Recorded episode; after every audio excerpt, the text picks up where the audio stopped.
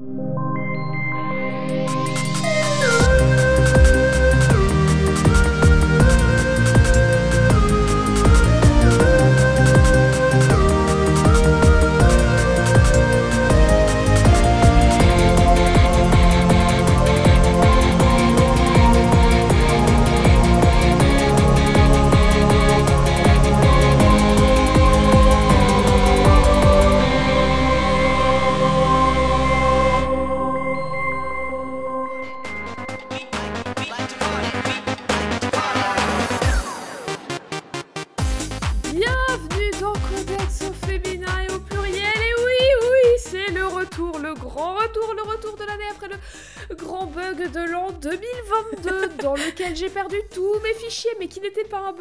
de mon ordi, mais un bug de mon cerveau idiot qui a supprimé de plein gré tout, tout. Et d'ailleurs, je tiens à m'excuser à toutes les personnes à qui j'ai fait part de ma grosse crise de panique à ce moment. C'est voilà, normal en même temps, l'erreur est humaine euh, et pas ordinateur, tu vois. Enfin, Oui, l'erreur n'est pas ordinateur. Et en plus, oui. ça rime.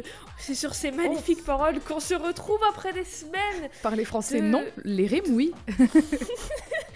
de, des semaines de récupération à droite, à gauche et de re-recherche et de réécriture de cet épisode et d'autres. Heureusement que j'ai une bonne mémoire. Bonjour Eve, Bravo. comment vas-tu? Bravo. Eh bien, bienvenue dans Codex, le podcast qui est réenregistré parce que on vit dans le futur et euh, je suis ravie d'être là. Et toi, ça va? Ça va, ça va très bien. On a, euh, on a pris des espèces de vacances hein, volontaires, volontaires euh, de- entre ces deux épisodes. On réenregistre. Du coup, l'épisode Oui. qu'on avait déjà enregistré, il était long, Oui. il était cool, il était un peu plus dans l'actu à l'époque, mais il est toujours un peu quand même. mais oui. Mais il a Il est disparu. toujours. Du coup, c'est la deuxième version, c'est la nouvelle version euh, améliorée, j'espère. Question, Eve. Allons-y. Fais genre que tu l'as, tu n'as jamais entendu cette question. Ça se trouve, attends, ça se trouve avec ma mémoire à moi, Ça se trouve, tu l'as oublié. je l'ai oublié.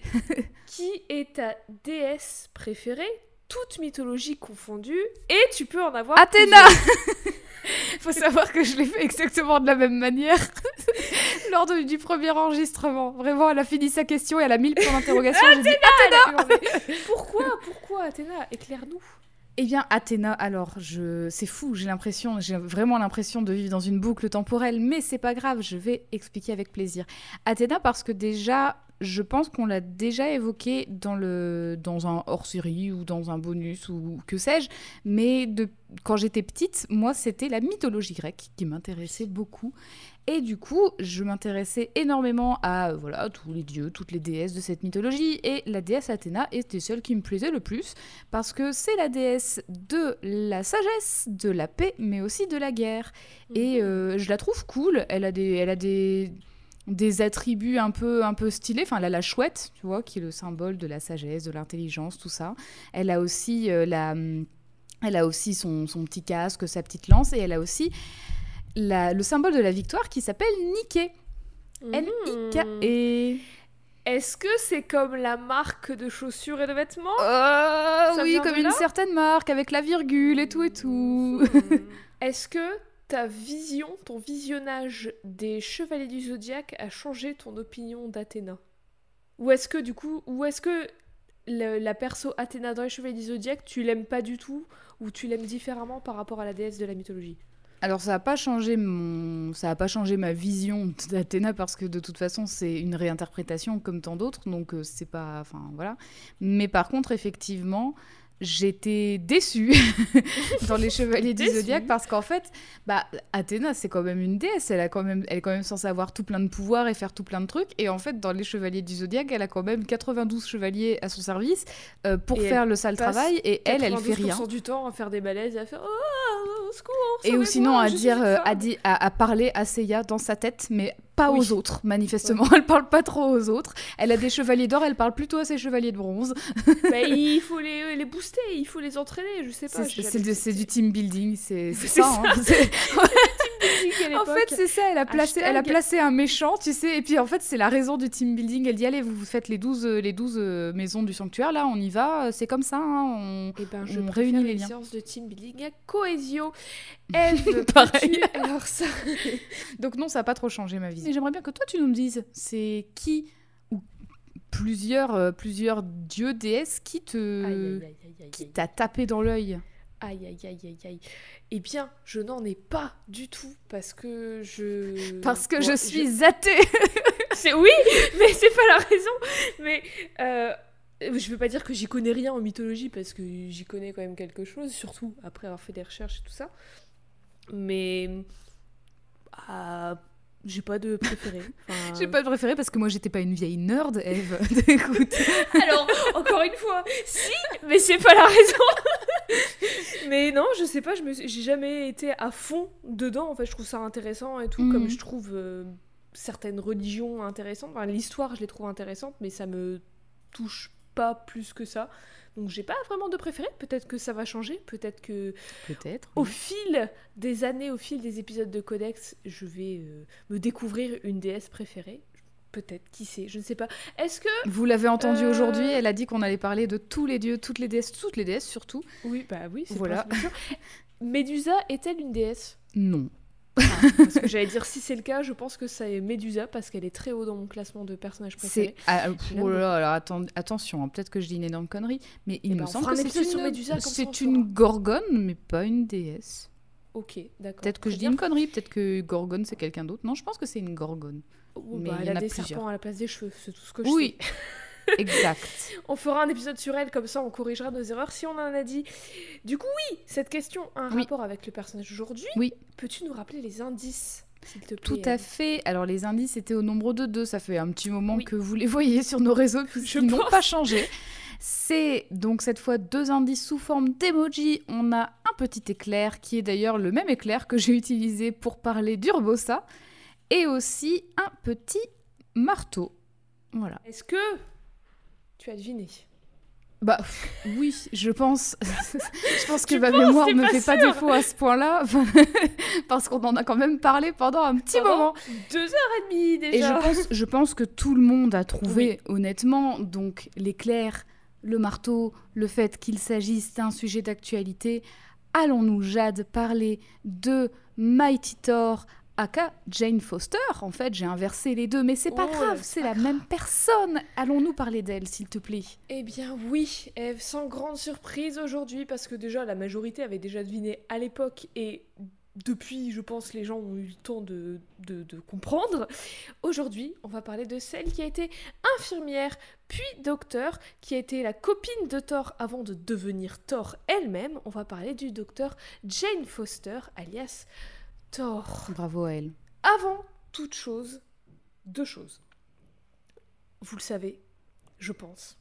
J'aime pas spécialement euh, le fantastique et tout, les univers d'ogres et de trolls et tout, et du coup j'aime pas spécialement non plus l'univers de Thor. On l'a bien compris dans Améthyste, dans l'épisode sur Améthyste. Jade. Et dans tous les épisodes depuis.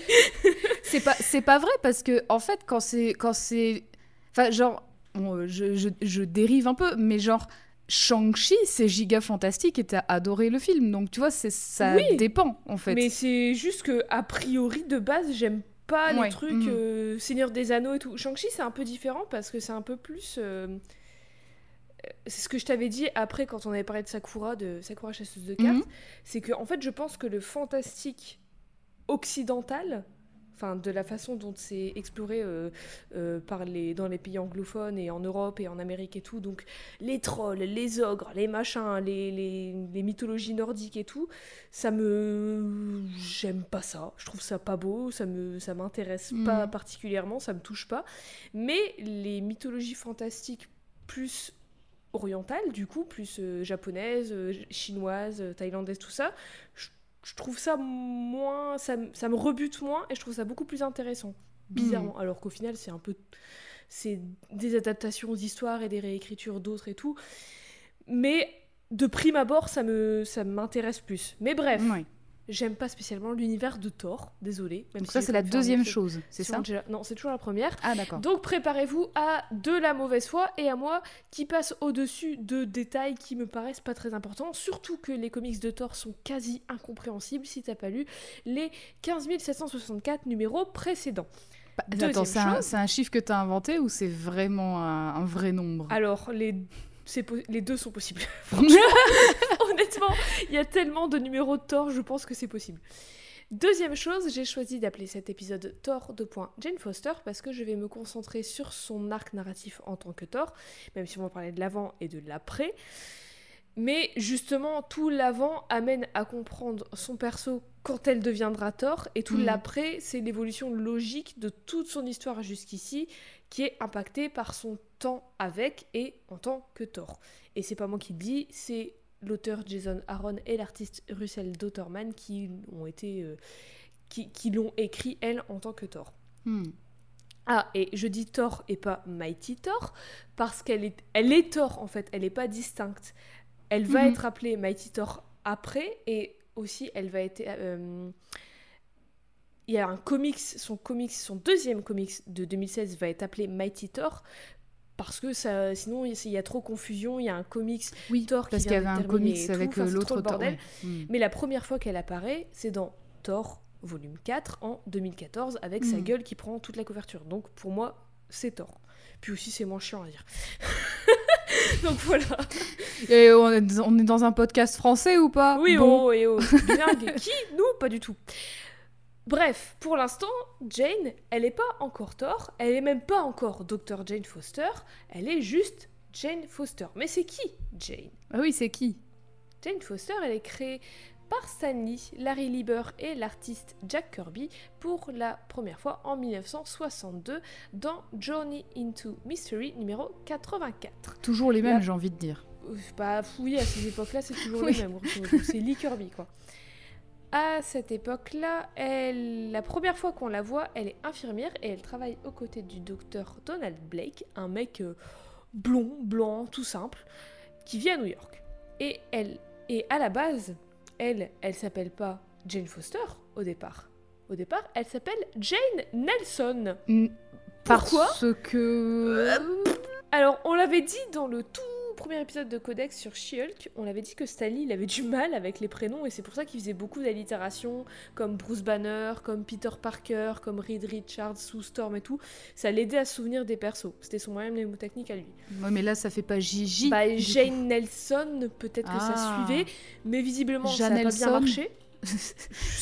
Qu'est-ce que veut dire ce mot? bah, non, mais je ne sais pas. Parce Stan, que ça pas... De toute façon, ça a pas l'air d'avoir bien marché parce qu'il l'a totalement zappé, j'imagine. Ah bah oui, Il du coup, il a oublié. Bah ouais, je pense qu'en fait il avait noté nulle part. Et du coup, bah, d'un, comics à l'autre, Jane Nelson elle est devenue Jane Foster sans explication.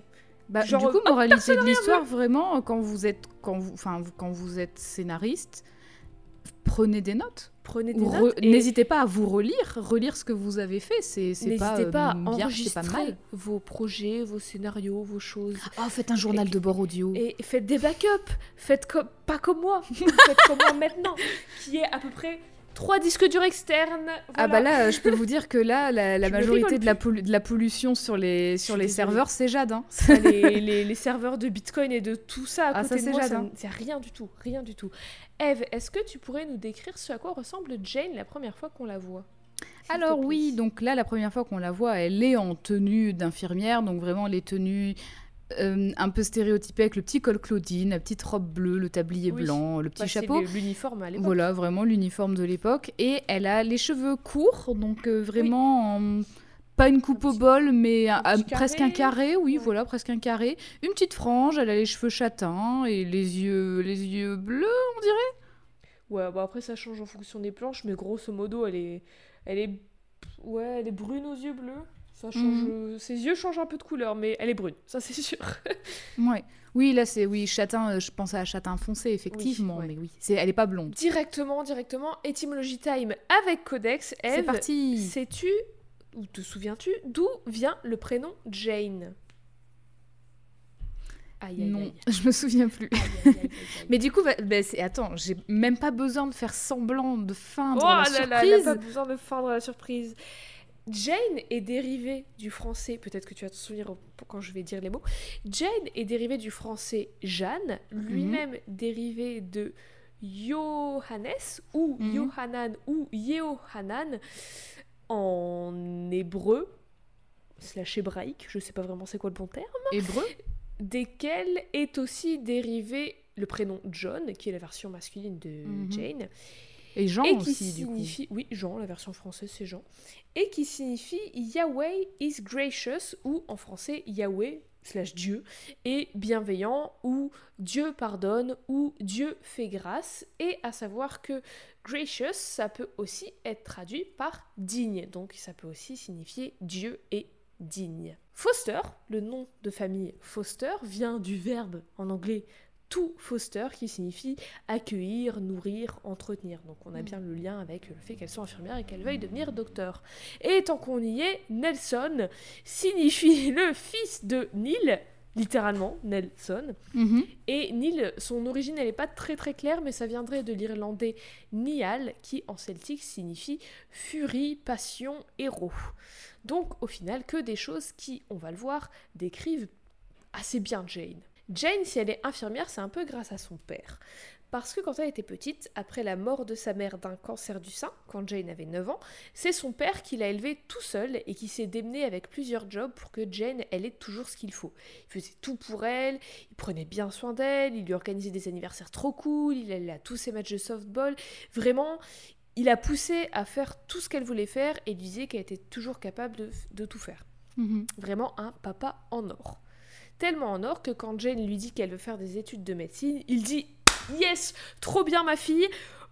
Euh, par contre, euh, je vais devoir travailler trois fois plus pour pouvoir payer tout ça parce que euh, les coûts des études, qui plus est de médecine aux États-Unis, ben ça coûte à peu près euh, trois hypothèques et Ouais. mon Opel Corolla. Est-ce que c'est Sans le Opel sans le Corolla, je ne crous. sais pas. Non, c'est Il y a Toyota. Crous aux States en plus.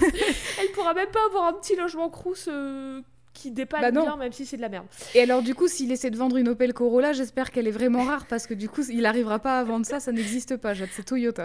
Oui, oh J'ai mélangé Opel Corsa Et, et, Toyota euh, Corolla. bah, ça doit falloir beaucoup du coup. Bah, du coup, oui, c'est une pièce unique Bah, finalement. franchement, ouais. Aux enchères, direct. Grâce à lui, elle réussit à devenir infirmière. Bravo Jane, parce Bravo. que franchement, c'est pas, de- c'est pas facile. Et c'est là qu'elle commence à travailler aux côtés du docteur Donald Blake. Malheureusement pour le père de Jane, les études de médecine, bah ça coûte à bras et du coup il a dû travailler de ouf après toutes ces années où il faisait déjà les 3-8. Les 3-8. C'est trop de travail pour une seule personne et à force d'épuisement, il fait une crise cardiaque. Puis deux, puis encore une, puis termine à l'hôpital et ne survit pas à sa dernière crise. Et c'est Dr Donald Blake qui l'annonce à Jane. Hmm. Le docteur Donald Blake, c'est un mec euh, blond, blanc, euh, tout simple et sans prétention, a priori. Eh bien non Le docteur Donald Blake, en fait, c'est tort Comment, pourquoi, qui, quoi Quelle ça, surprise toujours pas compris. Est-ce que tu te souviens de mon incompréhension? Il y a deux... C'est expliqué Oui, bizarre, mais, mais j'avais j'avais une incompréhension aussi parce que du coup, il y avait un Donald Blake, mais Thor, Bah. il a pris son identité, mais c'est en même temps. Enfin, en fait, il y a vraiment deux personnes. Bah, ouais, je, en C'était ça que tu m'avais j'ai pas expliqué. très bien compris. J'ai, je sais pas si ça a été redcon et c'est pour ça que j'ai pas bien compris et que du coup j'ai les deux explications ou si c'est juste mal expliqué et que c'était juste un, un bazar pour euh, faire une Peut-être un, secrète. nou- un nouvel oubli, hein, après euh, tous ces Aussi. noms à retenir. euh, regarde, ils ont rajouté un nom à Thor, Donald Blake. Donc forcément.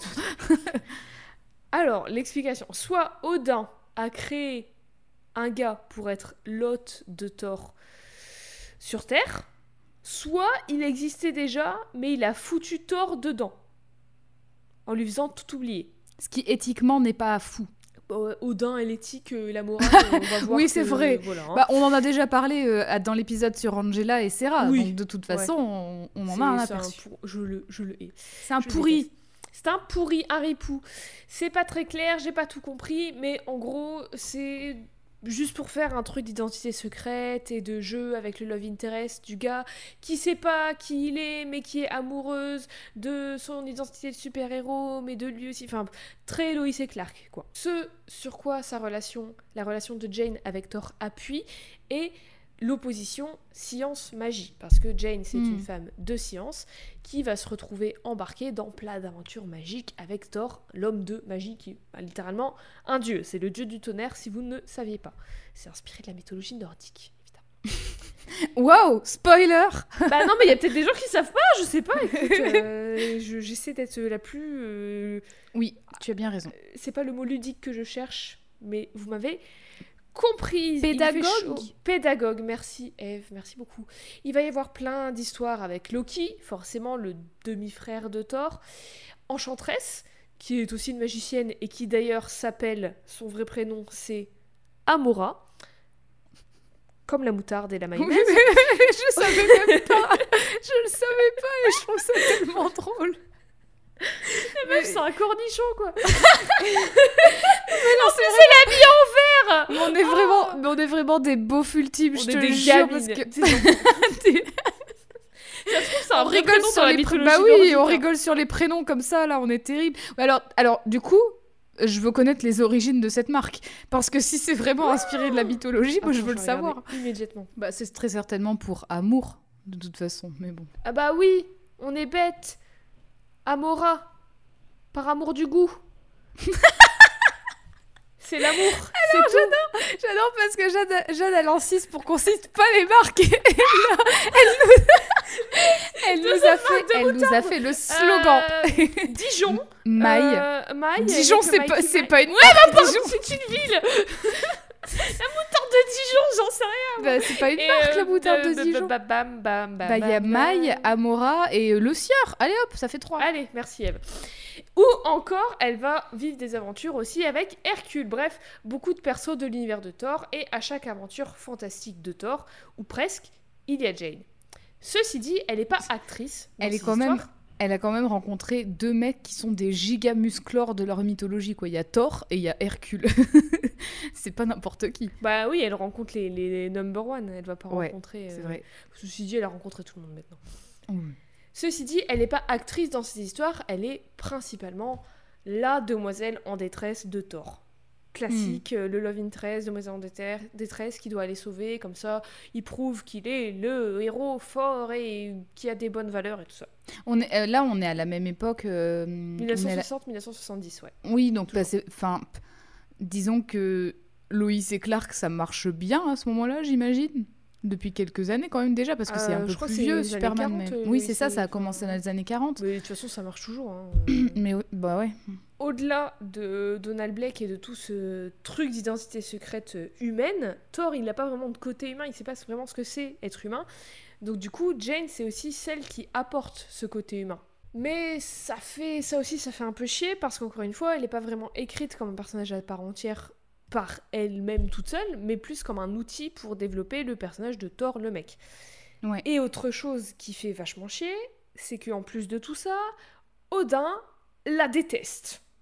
Odin, le papa de Thor, le mec qui lui donnerait euh, le bon Dieu sans confession à Thor parce que c'est le meilleur, c'est mon fils, il est grand, il est fort, c'est un Enfin, c'est tellement le meilleur qu'il l'a quand même enfermé dans le corps d'un médecin sur Terre. Oui, c'est pour- oui parce que je l'ai pas dit, j'ai oublié de le dire. Pour quelle coup. raison? C'est pour ça qu'il était dans le corps de Donald Blake, qu'il l'avait envoyé sur Terre, c'est parce qu'en gros il jugeait qu'il était un peu trop euh, imbu de lui-même et tout. Il lui a dit je vais t'apprendre c'est quoi euh, l'humilité, ça dégage. S'il a un but de lui-même, c'est peut-être euh, en réponse à ta pédagogie.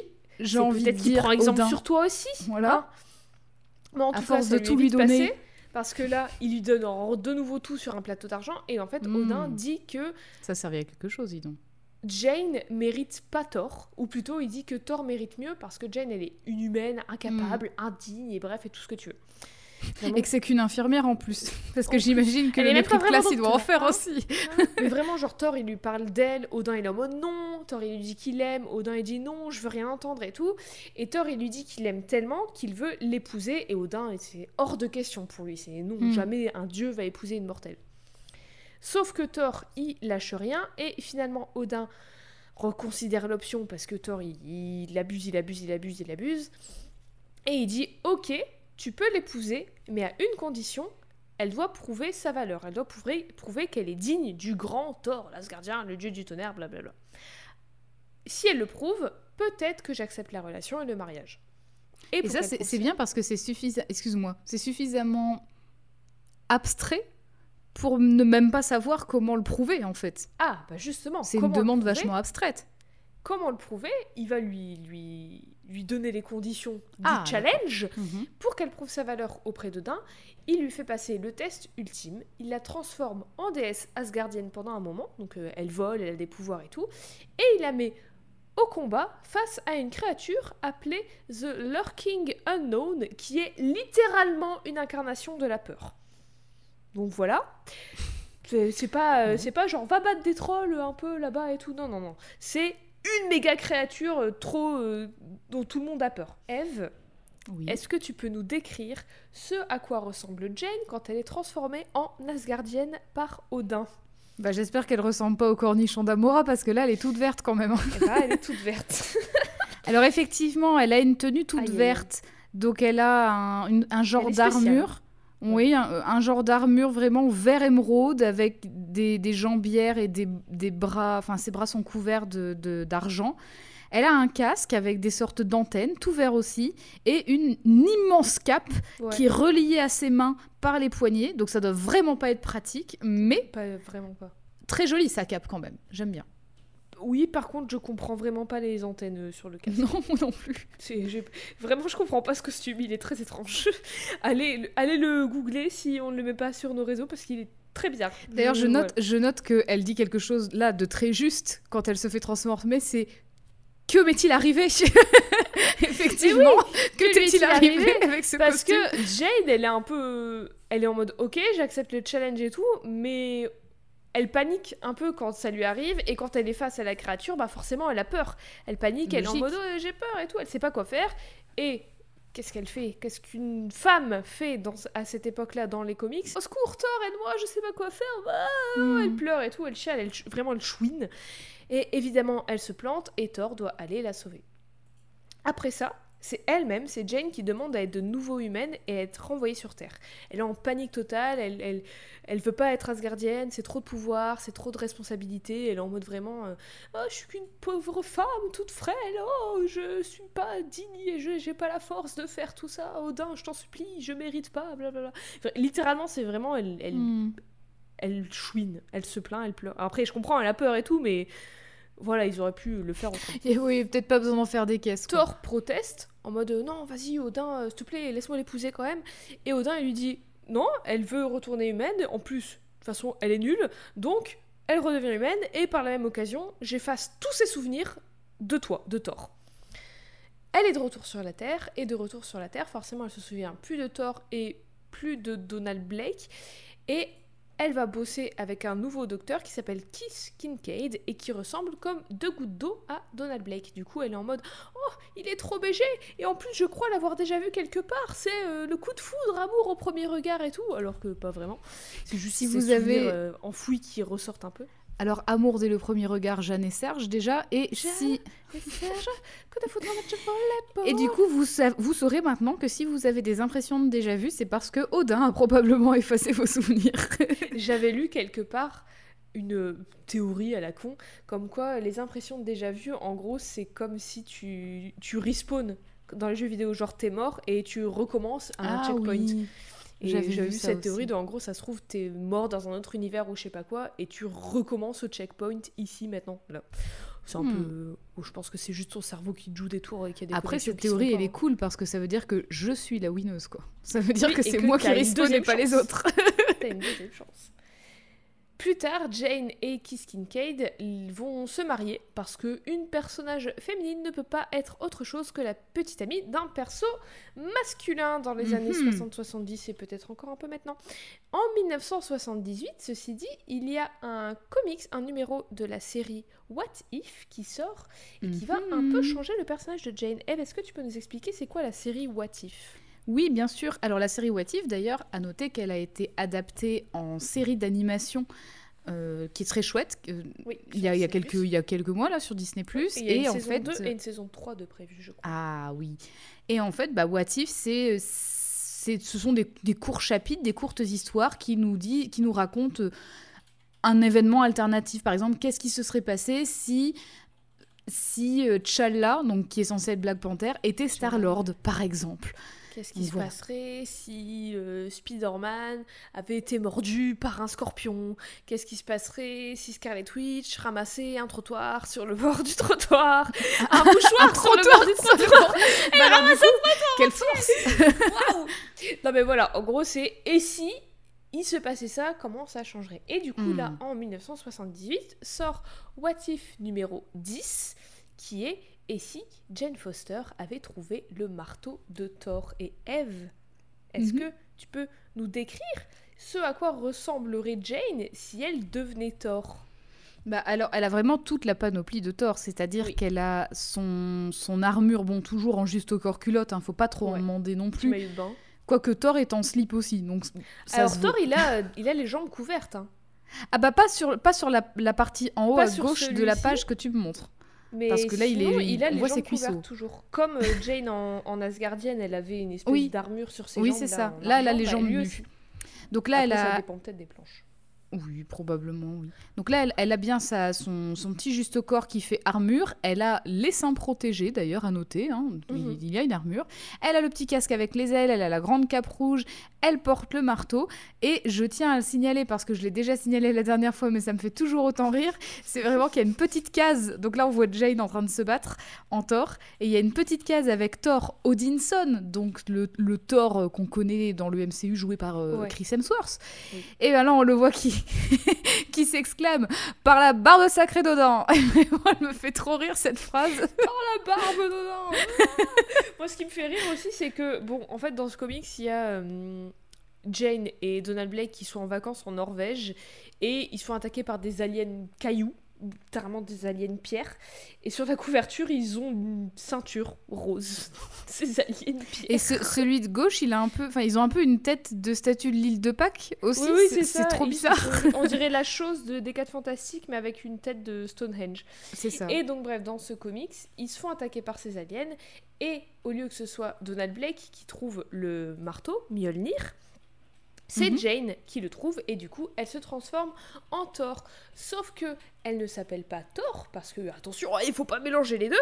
Oh Elle là, et oh. s'appelle Tordis. Pas Thor numéro 10, mais Tordis, T-H-O-R-D-I-S. Et Mhm. pourquoi, Eve, est-ce que tu te souviens l'explication formidable derrière ce nom? Je m'en souviens pas du tout. Elle s'appelle Tordis parce que quand elle faisait ses études d'infirmière, elle avait une camarade de classe norvégienne qui s'appelait Tordis et qu'elle trouvait euh, trop sympa. Et du coup, elle s'est dit bah tiens, je suis en Norvège, comment est-ce que je vais m'appeler? Je suis une déesse nordique.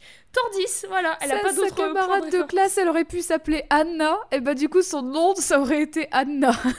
Mais oui, non mais elle aurait pu s'appeler Virginie, tu sais, ça aurait été Virginie Mais son nom. Virginie et son marteau. La mighty Virginie. ah. Est-ce que on ferait un je l'avais mis pour après de faire un petit point Mjolnir mais peut-être qu'on peut faire un petit point Mjolnir maintenant? Oui. Mjolnir, le marteau. Eve, est-ce que tu peux nous faire une petite explication de Mjolnir ou pas? Je vais sans doute la faire mm, à moitié, mais c'est pas grave. Donc Mjolnir, c'est un marteau magique qui, est, qui est porté par Thor et qui ne peut pas être porté par n'importe qui parce Oui. que il faut le mériter pour ça. pouvoir porter son pouvoir. digne. Il faut en être digne et c'est pour ça que c'est pas une question de poids ou de force, c'est vraiment une question voilà d'être digne. Et euh, ce pouvoir permet à Thor Odinson, en tout cas, mais j'imagine que pour cette chère Tordis, c'est la même chose, d'utiliser le pouvoir de Thor qui est le pouvoir de la foudre. De la foudre. Tu peux aussi voler, tu peux l'envoyer, il revient comme un boomerang et tout. Grosso modo, vous avez euh, presque tous les pouvoirs. Imaginez Excalibur. Excalibur, pas tout le monde peut l'enlever de la pierre. Il y a que euh, une personne digne qui peut le faire. Là, c'est pareil. Et aussi, il y a un truc très important, c'est qu'il y a un espèce de lien télépathique entre le marteau et la personne qui le tient, comme si Mjolnir était un personnage à part entière. Hmm. Bref, donc du coup, ça c'est un- une petite bulle à part, ça impacte pas vraiment l'univers euh, principal, l'univers normal, la Terre 616. De retour à l'univers normal, à la Terre 616, il y a l'hôte des ténèbres, aussi appelé The Dweller in Darkness, qui d'ailleurs est le méchant dans le film Shang-Chi. Voilà. Donc euh, Ah, on, on mélange un peu tout D'accord. qui est lui aussi une incarnation de la peur, qui lance une panique de masse à travers Manhattan en mode euh, paranoïa collective, paranoïa agent euh, like, qui pousse les gens à se faire du mal, voire à se tuer. Excellente référence de la part de Jade. Oui, paranoïa agent, faudrait qu'on en parle un jour peut-être, je ne sais pas. Évidemment, qui est à Manhattan Jane, et Jane, elle est touchée par cette euh, panique collective, par cette panique de masse, et elle finit à l'hôpital à l'article de la mort. Thor débarque avec Sif, qui est sa go du moment et qui est aussi une, Asgardienne euh, maxi puissante, une guerrière Asgardienne. Évidemment, c'est sa go parce qu'un personnage féminin ne peut pas exister sans être la petite amie d'un perso mec. Et je vous rassure, Odin ne l'aime pas non bah, plus. Justement, justement je me posais la question de est-ce qu'il l'aime bien, sachant qu'elle est Asgardienne ou pas C'est pas le fait qu'elle soit euh, Asgardienne ou pas qui le dérange, le fait qu'elle soit trop superficielle qui le dérange. Et pourquoi elle est trop superficielle selon lui? Parce que c'est une femme. Parce qu'elle a les cheveux longs. je le hais. mais faut savoir, une femme avec les cheveux courts, je suis sûre qu'il dirait oh, c'est pas une femme, elle a les cheveux courts. Mais bah, bah c'est parce tu déteste les femmes, tout simplement. Tu m'énerves, tu es misogyne, vieux masculin de merde. Bref, Thor et Sif vont voir Jane à l'hôpital. Et Sif, elle voit que Thor, il aime toujours beaucoup Jane. Et comme elle, elle aime beaucoup Thor, elle va essayer de sauver Jane elle va chercher un, bâton magique qui s'appelle le Rune Staff, donc un bâton runique. Un bâton magique indestructible qui peut soigner les blessures et absorber la vie. C'est un, bâton magique de un mec qui s'appelle le Possesseur, qui est un doyen de l'univers. Flemme d'expliquer tout le lore autour de ça, juste qu'il est magique et il est puissant. Voilà, c'est tout ce que. C'est parce qu'il y a de la magie qu'elle veut pas expliquer, sachez-le. Bon, non, mais c'est compliqué. Il y a les. Alors, attends il y a Galactus, premier être dans l'univers. Mais il y a aussi un être qui s'appelle Null, d'ailleurs on va en parler tout à l'heure. Il y a les Celestials, il y a les doyens de l'univers, il y a les éternels, il y a trop de trucs, trop de trucs. Donc juste, il est magique, il est puissant, il a un bâton magique qui soigne. Voilà. C'est ce qu'on a besoin de savoir. chercher ce bâton magique pour sauver Jane de la mort. Attention, mhm. c'est toujours compliqué. Comment elle fait? Elle infuse sa propre énergie de vie dans le bâton et utilise le bâton sur Jane, et donc l'énergie de vie de Sif va en Jane. Ce Mais elle l'infuse comment Comme du thé? J'en sais rien. Elle prend le bâton, elle fait euh, c'est magique, et puis voilà, ça marche.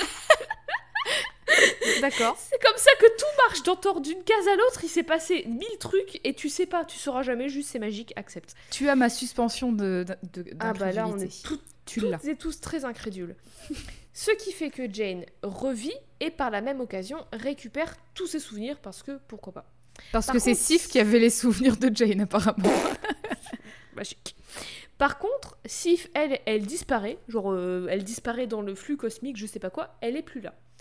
Peu importe, puisque maintenant Jane is back avec Thor et du coup avec Donald Blake et c'est ciao Kiss Kincaid sans rien lui dire. Vraiment, elle quitte son mari sans rien dire. En fait, c'est juste que les, les, auteurs, ils n'avaient pas envie de, de faire un, passage où, en gros, il y a ce, ce, cette hésitation entre Sif mais oui Ou Jane. Mais ça me bute. Mais Donc ils se sont dit ah bon on l'a fait disparaître, hop problème réglé, ça bah, C'est surtout qu'en fait il peut pas y avoir plus d'un personnage féminin. C'est ça. Et, et, comme elles sont toutes love interest de Thor, bah dès qu'il y en a une autre qui débarque, et ben celle d'avant elle dégage et on s'en fout en fait. Enfin le lecteur, enfin les gens qui écrivent pensent que le lecteur, euh, leur, public principal, qui est composé que de lecteurs mecs, a priori pour eux, ils pensent qu'ils s'en foutent en fait. Du coup, ils disent bah c'est bon. Mais s'ils s'en foutent, pourquoi ils se font chier à mettre un love interest du coup Tu vois, c'est vraiment parce qu'ils veulent quand même toucher la part du public qui est féminine et que eux pensent être intéressés que par les histoires d'amour. Hmm. Spoiler. C'est dissonance cognitive. Bon, en revanche, maintenant, Jane, elle est un peu moins demoiselle en détresse. Quand elle est capturée par des trolls, elle se libère toute seule comme une grande et elle capture le roi des trolls elle-même, toute seule, sans l'aide de Thor. Et je déteste dire le mot troll, ça m'angoisse de ouf. elle accompagne Thor dans plein d'aventures partout dans l'espace-temps et tout. C'est même elle qui va convaincre Kang, Kang je, je l'adore ce perso, je l'aime trop. On pourra jamais parler de lui parce que c'est un mec, mais j'aime beaucoup Kang, Kang le conquérant c'est elle qui va le convaincre de mettre fin aux Time Twisters et de se fait sauver la timeline quand il y a des bails de voyage dans le temps. Time Twister, c'est des gens du TVA, TVA. Si vous avez vu la série Loki, vous savez de quoi je parle. Et voilà, c'est juste pour dire qu'elle pourrait avoir une méga place dans le MCU. Voilà, voilà, on va en reparler après. Thor, il est persuadé que si Jane, elle est si téméraire d'un coup, c'est parce qu'elle a l'esprit de Sif en elle. Mais moi, je pense que juste, elle est enfin libérée d'être l'infirmière d'un mec, alors qu'elle veut être docteur. Et du coup, elle peut enfin prouver ce qu'elle sait faire et ce qu'elle peut faire. Et ce qu'elle sait faire et ce qu'elle peut faire, c'est aider les gens et vivre sa vie à 100%. Aussi, je pense que peut-être on commence à ces époques-là, on commence à laisser plus de place à celles et ceux qui pensent et écrivent autrement les personnages féminins. Finalement, elle et Thor retournent à Asgard et le grand vizir d'Asgard, imaginez Merlin l'enchanteur, grosso modo c'est ça, lui offre à Jane l'iconique épée enchantée de Sif qui ouvre des passages vers d'autres dimensions. Mais en touchant l'épée de Sif, ça fait un espèce de Freaky Friday et Sif prend la place de Jane et Jane celle de Sif, c'est-à-dire que Jane disparaît. Alors il y a vraiment plusieurs choses que j'adore là-dedans, c'est que déjà Sif est revenu. Alors, oui, Et surtout, un espèce de Freaky Friday. oui, bah elles échangent de corps, oui, quoi. oui, mais alors, mais elle est incroyable cette référence. Tout le monde ne l'aura pas, je pense, parce qu'elle est quand même super. Bah si. Bah, J'espère que vous l'avez. Enfin, je, je, oh, je sais même pas s'il a bien vieilli ce film. J'en sais rien du tout. euh, je pense pas. Je pense qu'il y a tout. J'avais vu une, j'avais revu une scène quand elles vont au resto chinois justement avant qu'elles fassent le Freaky Friday. Aïe aïe aïe aïe aïe aïe aïe. aïe. Ouh là là, le faux pas. Alors, euh, la première fois qu'on enregistrait cet épisode, je disais que j'avais rien compris à ça. Parce que, au-delà de devoir lire euh, 100 000 numéros pour comprendre un détail d'un arc narratif, c'est écrit trop bizarrement. Et des fois, t'as l'impression qu'il manque des pages tellement ça passe du coq à l'âne d'un coup.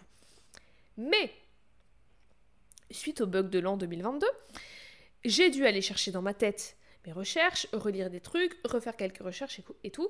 Et du coup, j'ai pris le temps d'aller essayer de comprendre tout ce bordel.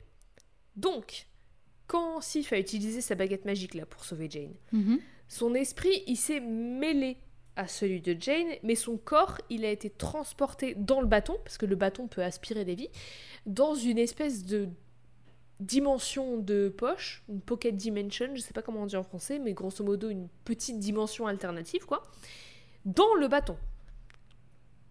Et Jane, j'imagine qu'elle a toujours le bâton sur elle parce que euh, j'imagine que c'est comme ça, je sais pas. Et quand le gars, le grand vizir, présente l'épée magique à Jane, une épée qui permet de voyager dans d'autres dimensions, ça permet à Sif de sortir du rune staff.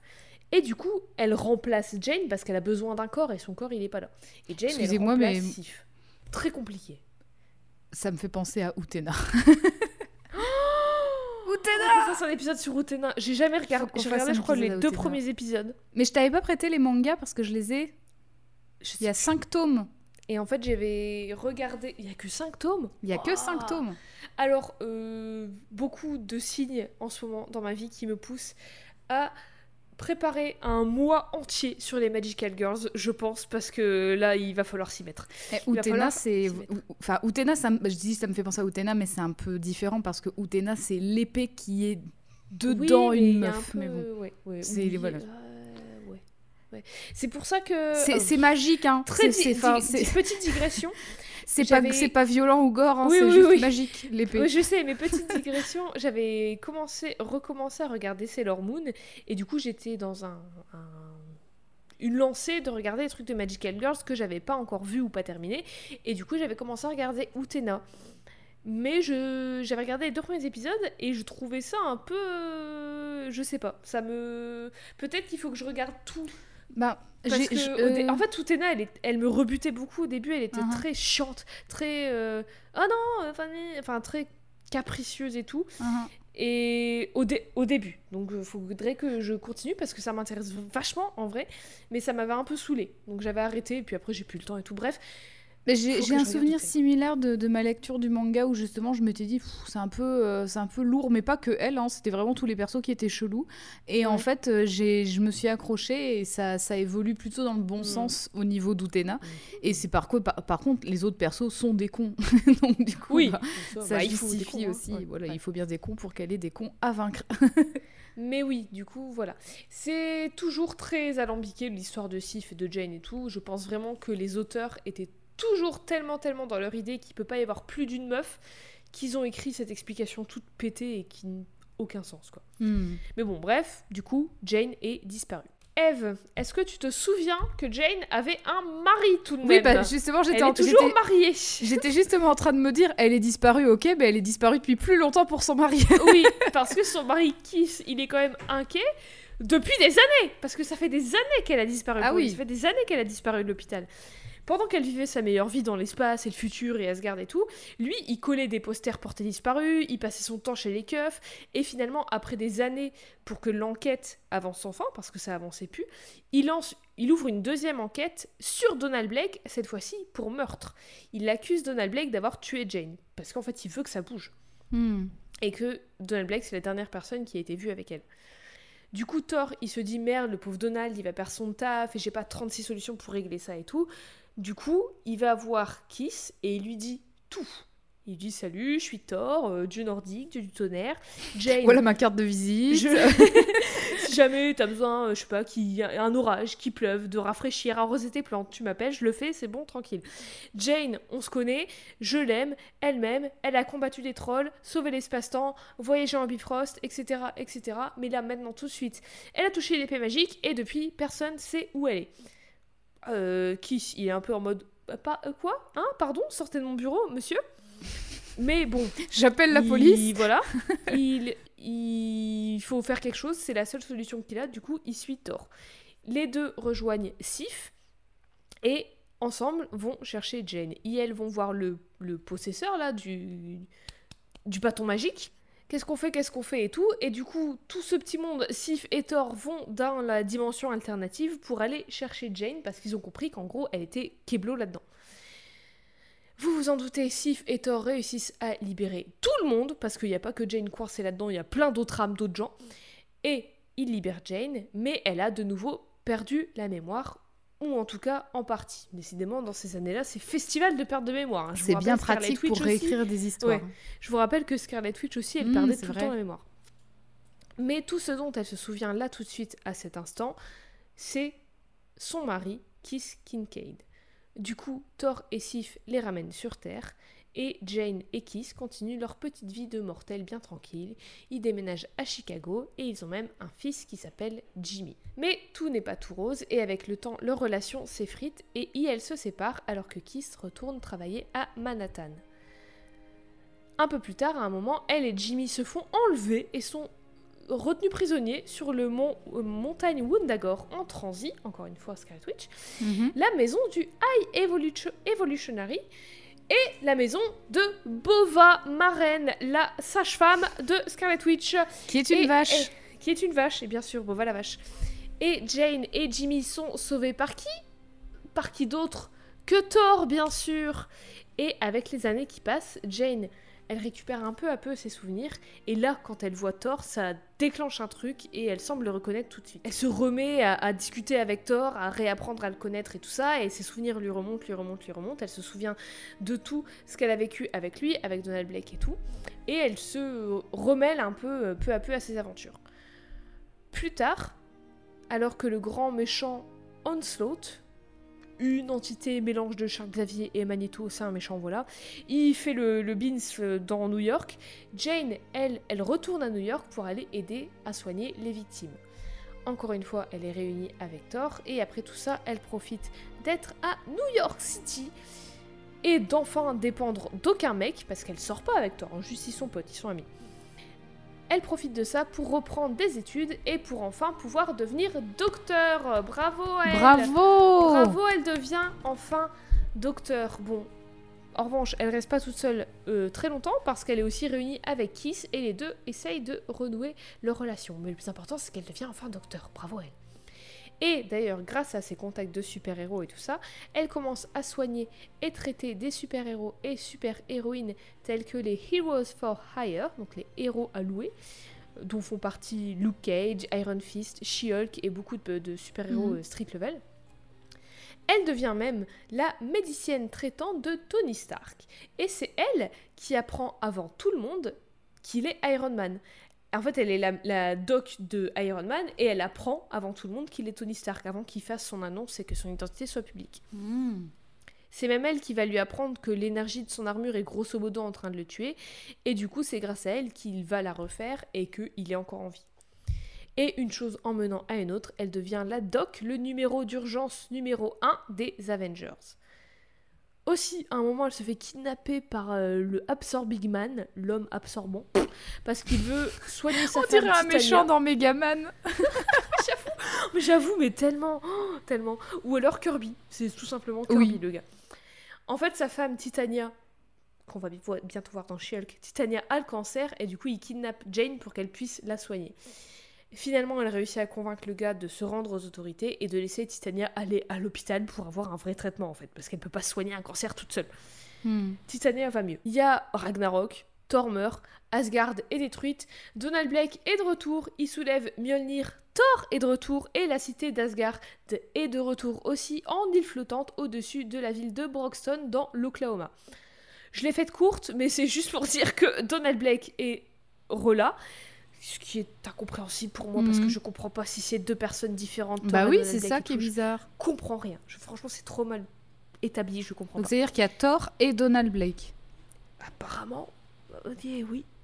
Après, c'était, ça se trouve, c'était Thor, c'était juste une copie de Donald Blake qui Bah, existait alors, déjà. le truc, c'est et... que moi, je pense que Donald Blake a été. Alors, ma compréhension de tout ce bordel, comme Kiss Kincaid ressemblait comme deux gouttes d'eau à Donald Blake, je pense qu'en fait, Donald Blake, il a été créé de toutes pièces par Odin en se basant sur Kiss Kincaid. Et c'est pour ça que Donald Blake, il a des souvenirs de ses études de médecine, de quand il a été au Vietnam, machin et tout. En fait, je pense que c'est grosso modo la même personne. C'est un clone, quoi. Ok. Voilà. Mais donc du coup, il n'est pas vraiment un gars qui existait déjà, il a été créé pour accueillir Thor et maintenant c'est une vraie personne. Mm. Bref, là, maintenant, à ce moment, c'est enfin la Civil War et c'est le moment, comme dans tous les épisodes sur un personnage Marvel, de faire un point Civil War. Je sais pas si tu t'en souviens, Eve, mais selon toi, de quel côté est Jane dans la guerre civile des super-héros? Le côté qui est d'accord avec le gouvernement qu'il faut recenser les gens avec des super-pouvoirs ou le côté qui est pas d'accord et qui est du coup anti-loi de recensement Je me souviens plus, mais je vais- anti Je me souviens plus, mais je vais faire ma, je vais faire une, je vais deviner. Elle est contre. Oui, bravo Oui Elle est anti-loi de recensement. Ce qui est marrant, parce que la première fois qu'on a- enregistré, tu avais dit qu'elle était pour. Tu avais dit Oui, qu'elle était que- pour et tu avais Parce que je pensais, je Ouais. pensais que comme elle était hyper pragmatique et compagnie, Ouais. c'est- ça, ça semblait logique. Et en plus, parce que Iron Man est pour. Et, Et elle est sa docteur. et elle est sa, elle est sa, sa médicienne, donc euh, voilà, je m'étais dit euh, une chose en amenant une autre, peut-être qu'il l'a embrigadée. oui, elle est, elle est très pragmatique, c'est très vrai, mais elle est aussi très pour que les gens fassent leur propre choix. Et pour que les gens soient libres de faire leur propre choix, donc c'est logique. Et du coup, elle est du côté de Captain America, de Vision, les Young Avengers et tout, et elle est contre Tony Stark. Pendant ce temps, Jane et Kiss, ça va plus, et elles divorcent et Kiss gagne la garde de Jimmy. Heureusement, Jane, elle n'est pas seule seule parce qu'elle est toujours amie avec Thor. Les deux, ils ont, ils ont clairement beaucoup d'amour l'un pour l'autre, mais ils restent seulement amis. Ce Hmm. que je trouve euh, une très bonne décision. Mhm. Et heureusement qu'elle n'est pas seule parce qu'elle va apprendre que Kiss et Jimmy ont été tués dans un accident de voiture. Ah un, un bon moyen de dégager sa famille, en fait, hein, scénaristiquement parlant. Oui, Oh là c'est- là. et puis aussi c'est un bon moyen de faire qu'elle s'en va de New York et qu'elle emménage à Broxton, à côté de New Asgard, Hmm. et qu'elle ouvre un cabinet médical avec Donald Blake, le man, pas, euh, pas Thor. Donald Blake, Hmm. l'homme. Le man. le, ma- le man Le aussi. man, pas le Donc- god. voilà, ils sont Pas deux identités Oui. séparées. Et cette fois, elle ouvre le cabinet avec lui parce qu'elle n'est pas son infirmière, mais elle est docteur, elle est sa consoeur docteur. Elle, aide les- elle soigne les gens de Broxton, elle aide les gens à trouver refuge à Broxton pendant la Civil War, tout ça. Elle soigne tout le monde, humain comme Asgardien, comme troll, comme machin, comme... Elle soigne tout le monde. Elle va même soigner à un moment des ennemis de Asgard à ce moment-là, parce qu'il y a toujours des guerres entre les royaumes et tout. Et je crois que c'est des trolls, mais je suis plus certaine. Mais en gros, elle va les soigner aussi. Et il y a un des potes de Thor qui va lui dire Oh, tu soignes l'ennemi et tout, machin. Elle dit Je soigne quelqu'un qui a besoin d'être soigné. Moi, je suis pas dans vos Mm. bails. euh, Enfin, je- voilà quoi. Donald Blake, il fait pas long feu après ça parce qu'il se fait couper la tête par Amora, l'enchanteresse. Espérant être complètement libre de tort ou je sais pas quoi. Il meurt, puis il revient, mais pas vraiment parce qu'il est méchant et il devient le dieu des mensonges. Bref, tout ça pour dire que salut Don- Donald, t'es plus important dans notre histoire, je veux plus entendre parler de toi. Oui, Donald, ça suffit j'ai pas Qui es-tu Donald, tu ne sers à rien. Vraiment, il- les, les auteurs, ils- on leur a donné ça. Ils ont dit, mais Stanley, qu'est-ce que tu nous as foutu en 1962 Qu'est-ce qu'on va faire avec ça maintenant? Et ils ont dû faire ce qu'ils pouvaient pour s'en débarrasser. On arrive enfin dans les années 2010 et plus précisément en 2012, on arrive à l'arc narratif de Thor avec Gore the God Butcher ou le boucher des dieux. Euh, Oui. Voilà, un mec qui vous file des chipots et une bavette. Eh, prenez votre ticket, hein Une cote à l'os Par contre, fais gaffe, hein, il y a un sacré os dans celle-ci. Je sais pas, Ah, Madame Michaud, comme d'habitude Deux chipots, une brochette. Allez, bon, barbe- bon barbecue. Thor, euh, God of Thunder, écrit par Jason Aaron, qui sera grosso modo aux commandes de Thor pendant des années. Cette histoire avec Gore, elle est importante pour Thor Odinson, le Thor le mec. Mais surtout, ce qui nous intéresse, c'est qu'elle place l'arrivée de Jane en tant que Thor. Hmm. Je résume vite fait l'histoire. Go- Gore, grand méchant, qui fait peur. Il n'a pas toujours été un grand méchant qui fait peur. À la base, c'est juste un gars qui a grandi sur une planète, dans une culture où tout était remis aux dieux et Mm. la confiance envers les dieux était tout pour ce peuple. Sauf que il y a plein de merde, ils ont plus d'eau, ils ont plus à manger, vraiment le, le- ils sont tous en train de mourir, il y a une sécheresse et tout, et les dieux les aident pas, ils répondent pas à leurs prières et tout, et Gore perd tout, dont sa femme et son fils, et aucun dieu ne répond à ses prières. Du coup, il se dit, bah, il n'y a pas de dieu, en fait, il n'existe pas. Son peuple est en mode, quoi? Comment t'oses euh, remettre en question le- l'existence des dieux et tout, et il excommunie direct. Mais pendant son excommunication, là, il part en voyage en mode, euh, je sais pas, euh, Moïse, là, j'en sais rien. Il fait un anti-pèlerinage, du coup. Voilà, il fait l'inverse d'un pèlerinage. Il tombe sur Null, K-N-U-L-L, la première entité de l'univers avec Galactus, qui a créé les symbiotes, donc il a créé Venom, c'est très Ouais. bien expliqué, et qui a cette Necrosword, une épée surpuissante qui aspire les âmes de ceux qu'elle tranche. À la base, cette épée, c'est un symbiote, mais Null l'a forgé en épée dans la tête d'un Celestial, qu'il a coupé avec cette épée, qu'on voit d'ailleurs dans Guardians of the Galaxy, dans les Gardiens de la Galaxie. Tu sais, c'est la grosse forge où il y a euh, Peter Oui, Dinklage bah, dedans. ouais, d'ailleurs, elle s'appelle comme ça. Ouais, elle s'appelle no... oui, No Air, No Here. ouais. Enfin, c'est ouais.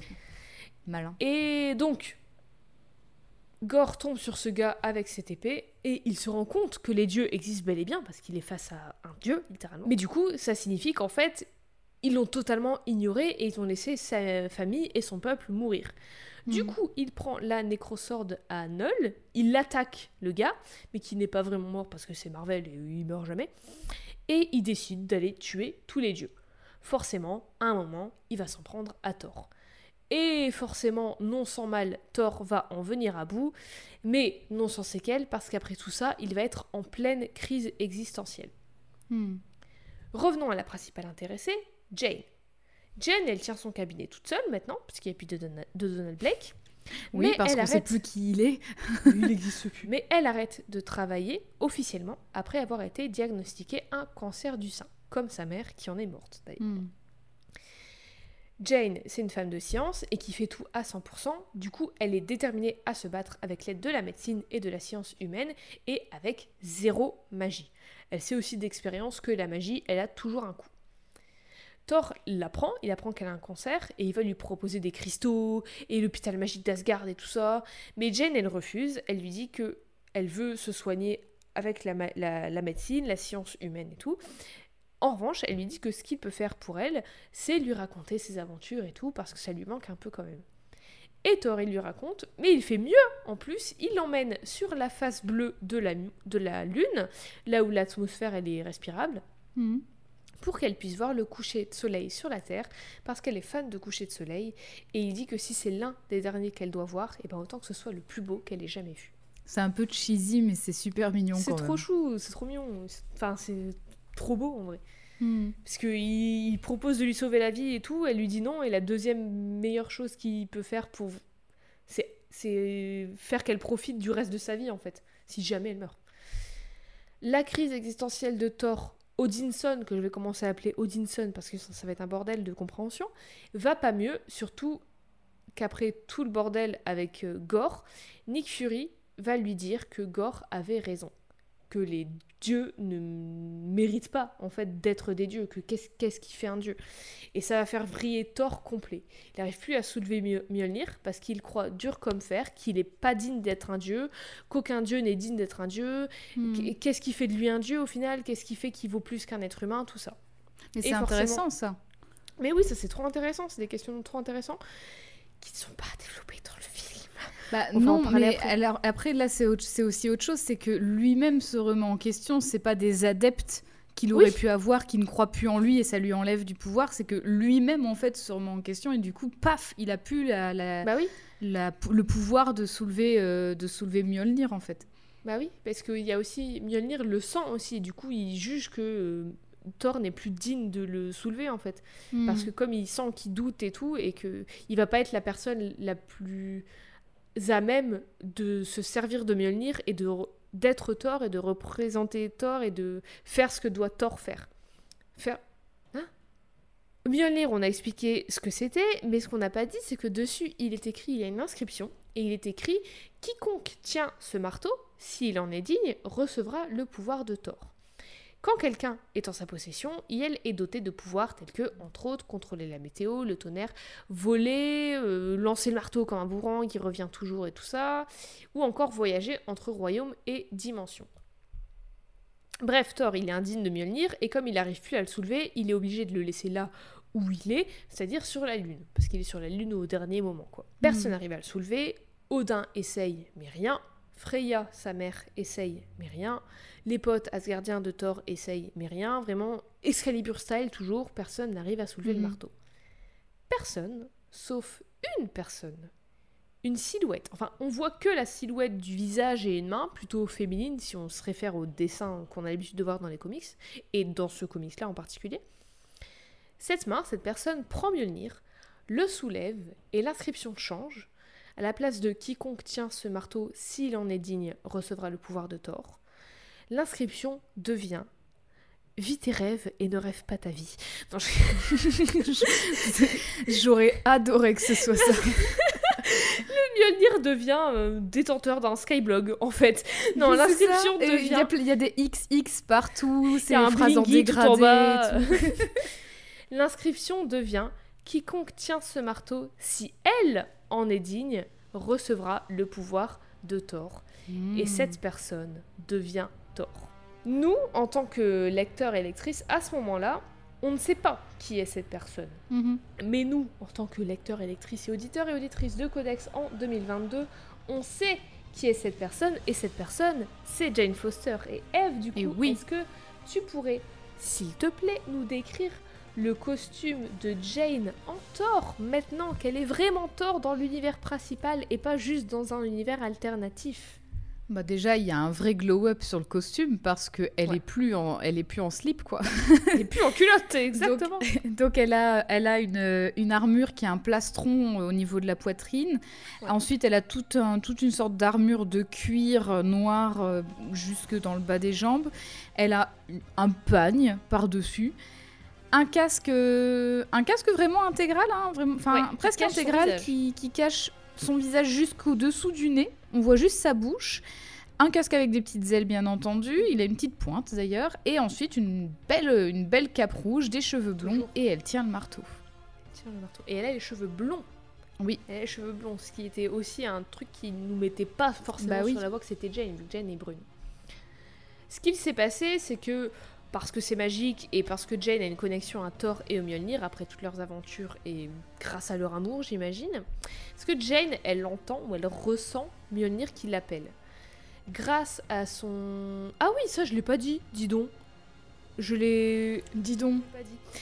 En gros, euh, pendant qu'elle soignait des gens à Broxton, Thor lui a proposé d'être l'ambassadrice de la Terre dans un truc qui s'appelle le Congress of Worlds. C'est une espèce de Sénat avec un représentant ou une représentante de chaque royaume. Donc il y a la Terre, il y a Asgard, il y a tous les royaumes de Yggdrasil. On fera un petit point après. Et elle, au départ, elle veut pas et tout. Elle lui dit euh, Frère, euh, j'ai un cancer, laisse-moi tranquille. et elle me dit En plus. Frère, j'ai un cancer, et oh Et elle lui dit En plus, je suis peut-être pas la, la mieux placée pour faire ça et tout. euh, je suis pas. Enfin, je suis docteur, quoi. Moi, je suis médecin. Et il lui dit Ben, au contraire, t'es la mieux placée parce que. T'es l'humaine, donc la, la meuf de Midgard, la Terre, qui connaît le mieux tous les autres royaumes, qui connaît mieux Thor, qui connaît tous les gens, qui connaît tous les tenants et aboutissants de tout ça et tout. D'ailleurs, ça, mm, ça, c'est différent dans le comics et aussi dans le, dans le MCU. C'est-à-dire que dans le comics, elle est docteur en médecine, Oui. mais dans, dans, le, dans le MCU, elle est docteur en astrophysique, si je dis Oui, pas de elle est bêtises. astrophysicienne, ouais. Et donc, du coup, c'est complètement différent parce que son, rap- bon, son rapport à la science est toujours aussi fort, Oui. mais il l'est d'autant plus en ce qui concerne les planètes et compagnie, parce Bah, elle que a un justement, plus elle n'a pas du tout l'espace-temps, ouais. oui, voilà. Elle n'a pas du tout la même approche que Thor a, parce qu'effectivement, lui, pour lui, c'est magique, tel Bifrost. euh, alors que elle, en ouais. fait, c'est des, des histoires de particules, d'ondes, de vaisseaux. Ouais, c'est beaucoup plus pragmatique de, machin, ce côté-là aussi. Mhm. Donc, c'est, c'est une adaptation qui est quand même aussi intéressante, quoi. Bah, moi, je trouve que c'est beaucoup plus logique et pertinent Mhm. dans le MCU. Mais donc, bref, elle fait partie de ce Congress of Worlds, de ce Sénat, et grâce à son statut d'ambassadrice, elle a accès au Bifrost et elle peut se rendre sur la Lune. Là, sur la Lune, elle trouve Mjolnir, elle se sent appelée, et alors qu'elle pose sa main dessus, elle murmure qu'il doit toujours y avoir un Thor, et elle soulève le marteau, et elle devient Thor. C'est vraiment Excalibur le truc. Mais justement, je trouve que le personnage de Jane va remettre en question tout ce délire de il y a un seul élu qui vaut mieux que tout le monde parce que c'est comme ça et c'est pas autrement. Et c'est un truc qu'on avait déjà, dont on avait déjà parlé avec Trinity quand on parlait de tout le délire Mhm. de l'élu et tout ça. Et c'est le, le- le- déterminisme de il y a un élu parce qu'il faut un élu et il est déterminé par son sang ou par son machin ou par enfin j'aime pas du tout ça en fait. Ça veut dire quoi? Qu'est-ce qui détermine ta valeur en tant que la personne qui qui va sauver le monde et qui vaut mieux que tout le monde? Il y a rien. Bref on va y revenir après mais du coup elle se transforme et elle a tous les pouvoirs cités au-dessus force endurance vitesse surhumaine puisque c'est une déesse et les capacités conférées par Mjolnir. Vraiment, c'est une euh, transformation de Magical Girl en déesse nordique qui sort d'une campagne de Donjons et Dragons, mais stylée, je l'avoue. Euh, aussi, elle a un pouvoir de guérison qui fait que quand elle est en possession de Mjolnir, elle est plus du tout malade et au contraire, elle est méga forte physiquement. D'ailleurs, fun fact, sur le wiki Marvel, il est noté que en tant que Thor, elle fait 204 kilos. Faut pas la faire chier, Jane. Avec ou sans Mjolnir et son armure? Bah, c'est quand elle est Thor, donc euh, elle a Mjolnir et son kilo et son armure, mais du coup c'est son Hmm. poids à elle. Donc je pense que Impressionnant. c'est elle, impressionnant. Chapeau. À ce moment-là, on l'a dit dans les comics et dans la vraie vie, personne ne sait qui est la nouvelle Thor. Son identité, elle est totalement secrète. On sait juste qu'elle est visiblement blonde et qu'elle connaît Mjolnir et qu'elle connaît Thor parce qu'elle savait ce qu'était Mjolnir avant de le prendre et tout ça.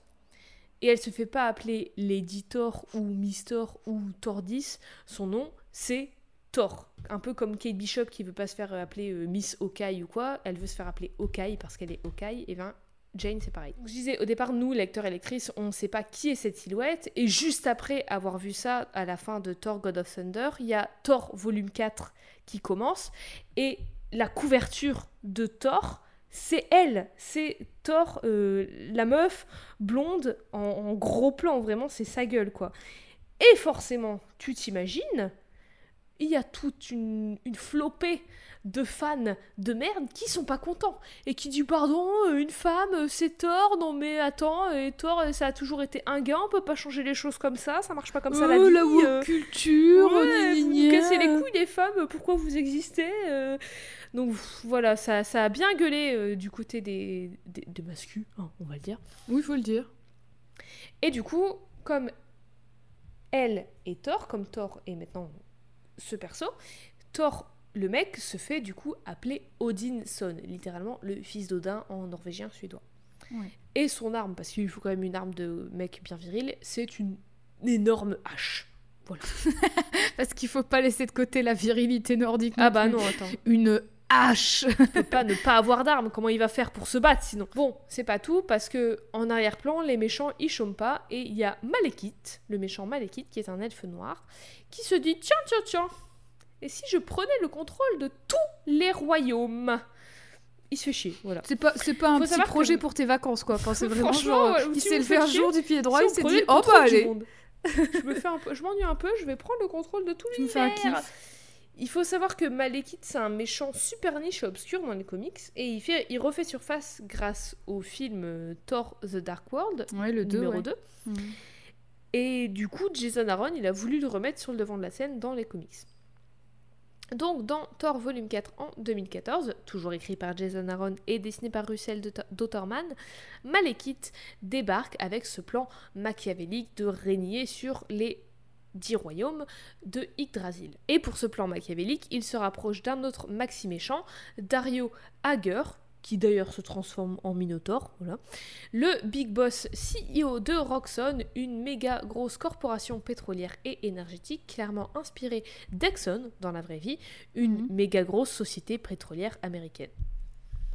Le plan de Malekith, c'est de recruter des alliés. Les alliés qu'il veut sont les géants de glace pour avoir leur loyauté et avoir un- une armée, quoi. Et pour avoir leur loyauté, un seul moyen, il faut être poteau avec Lofi, leur big boss envers qui les géants de glace ont une loyauté sans faille. Le problème, c'est qu'il est mort. La solution pour Malekith, c'est que Malekith peut le ressusciter s'il a son crâne. Le deuxième problème, c'est que son crâne, c'est Roxxon qui l'a.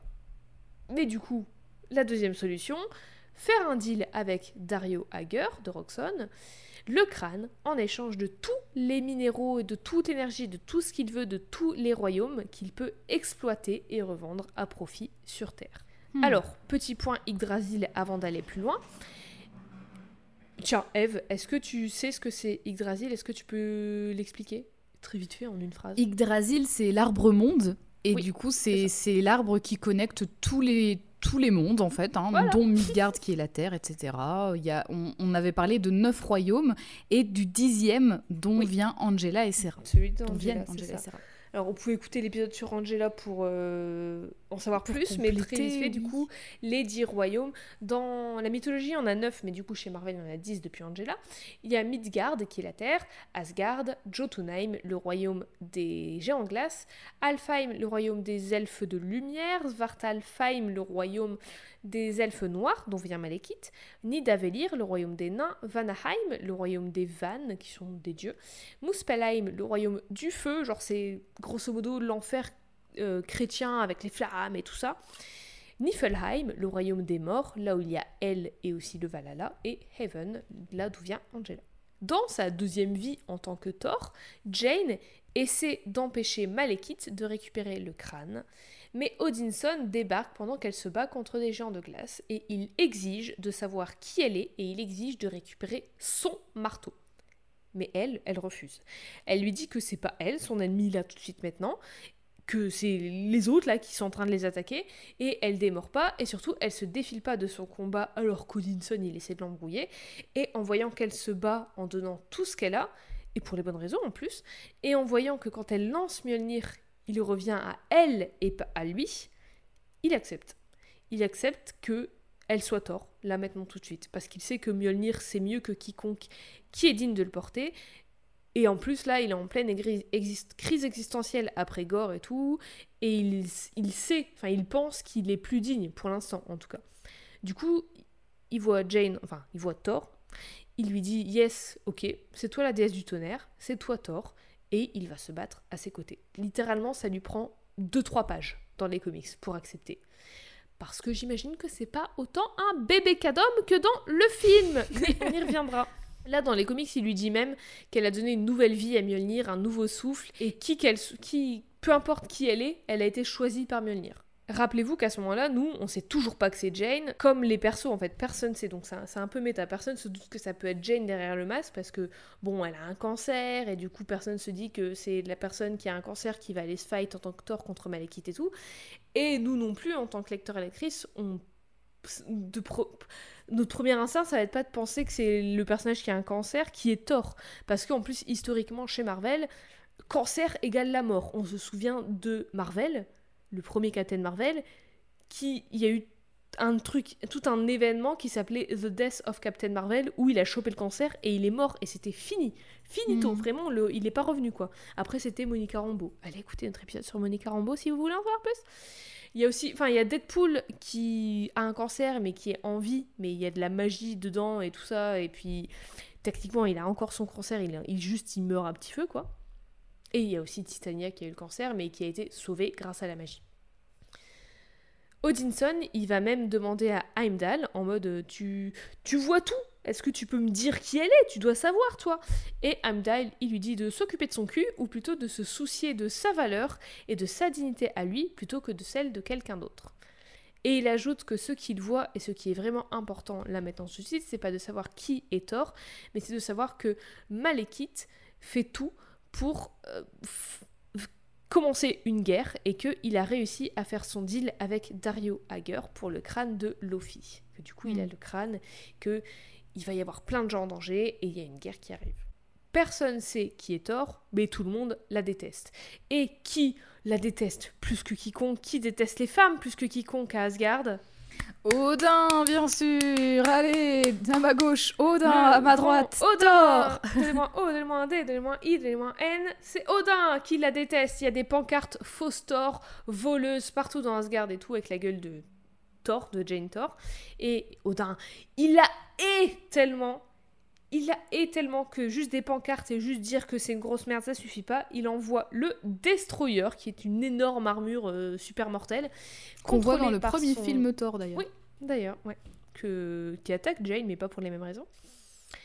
Le Destroyer, contrôlé par son frère Cole Borson, Cole qui s'écrit C-U-L, voilà, euh, pour attaquer Jane Thor.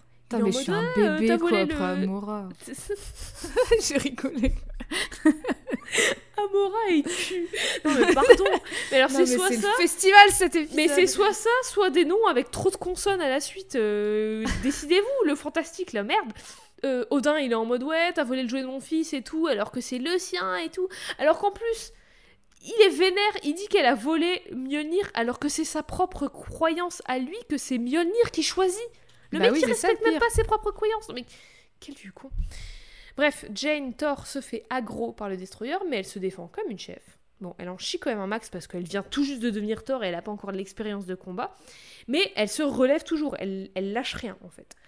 Heureusement, Odinson, Freya, Freya la mère d'Odinson, et une équipe de guerrières dont Sif, Angela, Brunhilde, Valkyrie, Scarlet Witch, Captain Marvel et plein d'autres arrivent pour l'aider.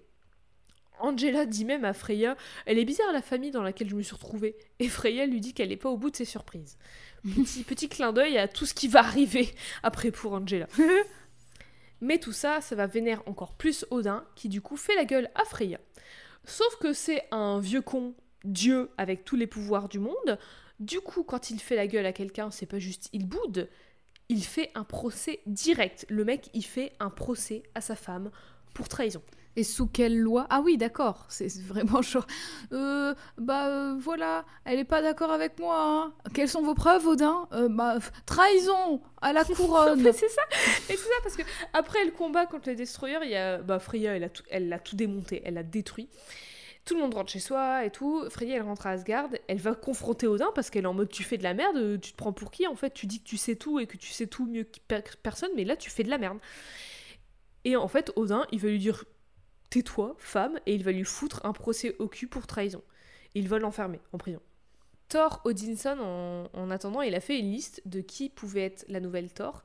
Et il n'y a plus qu'une personne sur sa liste. Il a barré Jane de sa liste d'ailleurs. Il n'y a plus qu'une seule personne sur sa liste. Il va la voir et il va lui dire Je sais qui tu es, tu es la dernière sur ma liste, celle qui fait le plus de sens. Tu es ma pote, Rose Solomon, une agent du Shield.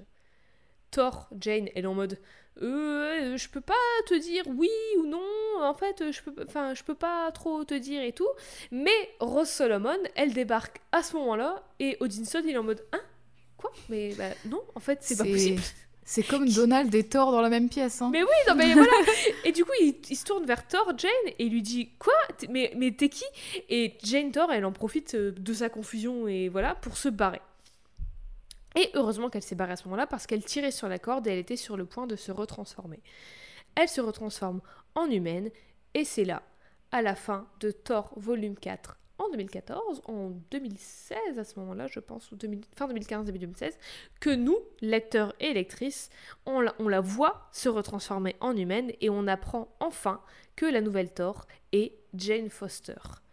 Et en même temps, on apprend que manier Mjolnir, ça la guérit pas vraiment de son cancer, mais au contraire, ça la tue à petit feu. En fait, le pouvoir que Mjolnir confère à Jane, il est que temporaire en fait. Il est Mm. le temps qu'elle a Mjolnir entre les mains et qu'elle est Thor. De la même manière, le pouvoir de guérison que ça lui confère, il est actif que pendant qu'elle a Mjolnir entre les mains. Mais du coup, le revers de la médaille, c'est que comme Mjolnir la guérit quand elle le tient, ça annule les effets de la chimio, puisque son corps, il n'en a plus besoin. Mais quand elle redevient humaine, c'est comme si elle avait jamais fait de chimio, c'est comme si elle avait Mm. jamais suivi de traitement pour son cancer, et du coup elle est de retour à zéro, et elle est encore plus, ma- plus malade qu'avant. Pendant ce temps, il y a les elfes de lumière qui meurent un peu partout, parce que Malekith il continue euh, de faire la guerre. Jane, en tant que Jane, elle assiste toujours au congrès des royaumes là, et pendant qu'ils discutent, elle dit qu'elle est persuadée qu'il y a forcément une personne derrière tout ça, parce qu'en tant que Thor, elle a euh, battu Malekith, elle sait qui cherchait le crâne de Loki, tout ça. Elle essaie de les pousser à comprendre tout ce qui se passe et à faire autre chose que juste discuter, parce qu'ils font rien, ils discutent et il n'y a pas d'action. Mais comme personne ne fait rien, elle se transforme en Thor et elle y va elle-même, direction Alfheim, le royaume des elfes de lumière. Quand elle arrive, elle voit qu'Alfheim est en pleine invasion par Malekith, Roxxon, les géants de glace et Loki et Enchantress qui se sont alliés à Malekith. Enchantress d'ailleurs qui a longtemps été soupçonnée d'être Thor parce que elle est blonde et parce qu'elle a toujours voulu épouser Thor et tout et du coup beaucoup de gens ont théorisé que c'était peut-être elle derrière le masque. Jane se retrouve face à Loki et Loki il est en mode Thor versus Loki? On va faire ça encore longtemps? On joue à ce petit jeu avec Odinson depuis 5 ans là, c'est peut-être un peu, un peu du recyclage ce petit conflit là. Et encore une fois, c'est un commentaire méta sur les gens qui. Enfin, je pense, moi, qui. Un commentaire sur les gens qui veulent que Thor reste Odinson et que ce soit toujours la même chose et toujours les mêmes conflits et toujours Mm. les mêmes histoires et tout. Et là, c'est Jason Aaron qui dit que bah non, en fait, faut passer à autre chose, les gars. Au bout de 50 ans, peut-être qu'il faut faire autre chose. Et là, avec Jane, on a du sang neuf. Et enfin, comme dit Thor, elle donne un nouveau souffle à Mjolnir. Elle donne un nouveau souffle aux comics et aux mêmes histoires de Thor qu'on nous rabâche depuis des années et des années et des années. Et il y a aussi cette dimension de personnage héritage qu'on avait déjà vu avec Captain Marvel et Miss Marvel, encore une fois. Oui, Jane, elle est là depuis longtemps, mais Thor, Jane Thor, elle est nouvelle et elle porte à la fois son propre héritage à elle, celui de Jane Foster, et à la fois tout l'héritage de Thor Odinson, un héritage qui est à la fois émancipateur, parce que du coup elle peut être quelqu'un d'autre que la meuf qui a le cancer, et la love interest de Thor, mais c'est aussi un fardeau, parce qu'elle est toujours comparée à Thor, et elle est détestée, parce qu'elle est vue comme une voleuse et tout ça. Mais c'est tout le principe d'un personnage héritage en même temps, c'est de continuer à l'héritage que porte un nom tout en le développement et en le développant et en le faisant vivre, revivre différemment. Hmm. On en a parlé euh, plus en détail et plus en profondeur dans une- notre série sur Captain et les Captain et les Miss Marvel. Bref, sur Alfheim, pendant que Jane est occupée avec Loki, il y a des méchants qui débarquent avec des bombes pour tout détruire, pour tuer tout le monde. Et ni une ni deux, Jane les stoppe avec ses pouvoirs du tonnerre. Elle n'hésite pas une seconde, elle y va quoi. Plus rien à foutre de Loki, elle y va. Problème, ça lui coûte beaucoup d'énergie et sa connexion avec Mjolnir elle n'est pas encore à toute épreuve. Et du coup, elle se retransforme en humaine. Heureusement, personne ne la voit. Ouf, sauvé. Bon, les plans de Malekith sont un peu compromis, mais en fait, malin, il sort un nouveau plan qui est épouser la reine des elfes de lumière pour devenir le roi et régner sur le royaume et avoir les elfes de lumière dans son armée. Peut-être fallait faire ça dès le début, je sais pas. C'est clair, il a, fait, il a fait la route compliquée. Pour un méchant, c'est vraiment euh, dommage. Peut-être qu'il voulait euh, tuer le max de personnes pour avoir le moins de risque de révolution s'il devenait roi. Hmm. quand il allait devenir roi, je ne sais pas. Pendant ce temps, sur Asgard, Freya, elle est toujours en procès, parce que Freya est du côté de Jane et Odin la déteste. Parce que la justice est longue. Parce que Odin est un vieux con, en fait, je pense juste, c'est lui la justice, c'est lui la seule justice. Et en fait, dans la population d'Asgard, c'est un peu pareil, il y a une espèce de guerre civile. Il y a un côté pro-Jane et un côté anti-Jane, et ça fout un peu la merde. Il y a un combat entre Kull Borson, le frère d'Odin, qui mène le côté anti-Jane, et les potes de Thor, là j'ai oublié leur nom, mais les guerriers potes de Thor, avec Volstagg et tout ce bordel là, qui eux sont du côté de Jane et qui vont du coup euh, rentrer en conflit avec Odin et tout ça. Et Odin, lui, il est en mode maxi œillère, il, il reste dans sa euh, chambre dorée et il gère pas ce bordel en fait. Il laisse les gens euh, se taper sur la gueule, il veut. Il s'en fout.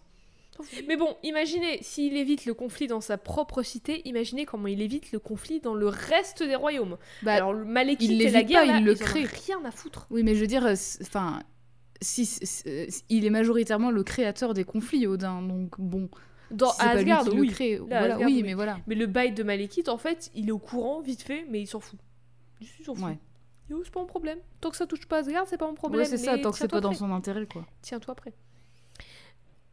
Mais bon, bref, alors qu'il est, qu'Odin est sur le point de déclarer Freya coupable de trahison, Jane débarque et elle se bat avec lui pour défendre Freya. Et typiquement, pour revenir au truc de avoir toujours les mêmes histoires de Thor et tout, euh, des années et des années, typiquement, ça c'est un conflit qu'on n'aurait jamais pu voir avec Thor Odinson et Odin. Parce que il- Thor, il aurait débarqué, il aurait dit libère maman, et Odin, il aurait, soit il aurait dit non, va dans ta chambre, et Thor, il aurait dit ok, soit Odin, il aurait dit ok, mon chambre. fils, parfait, je t'aime, oui, amène mon fils, euh, je fais tout ce que tu veux.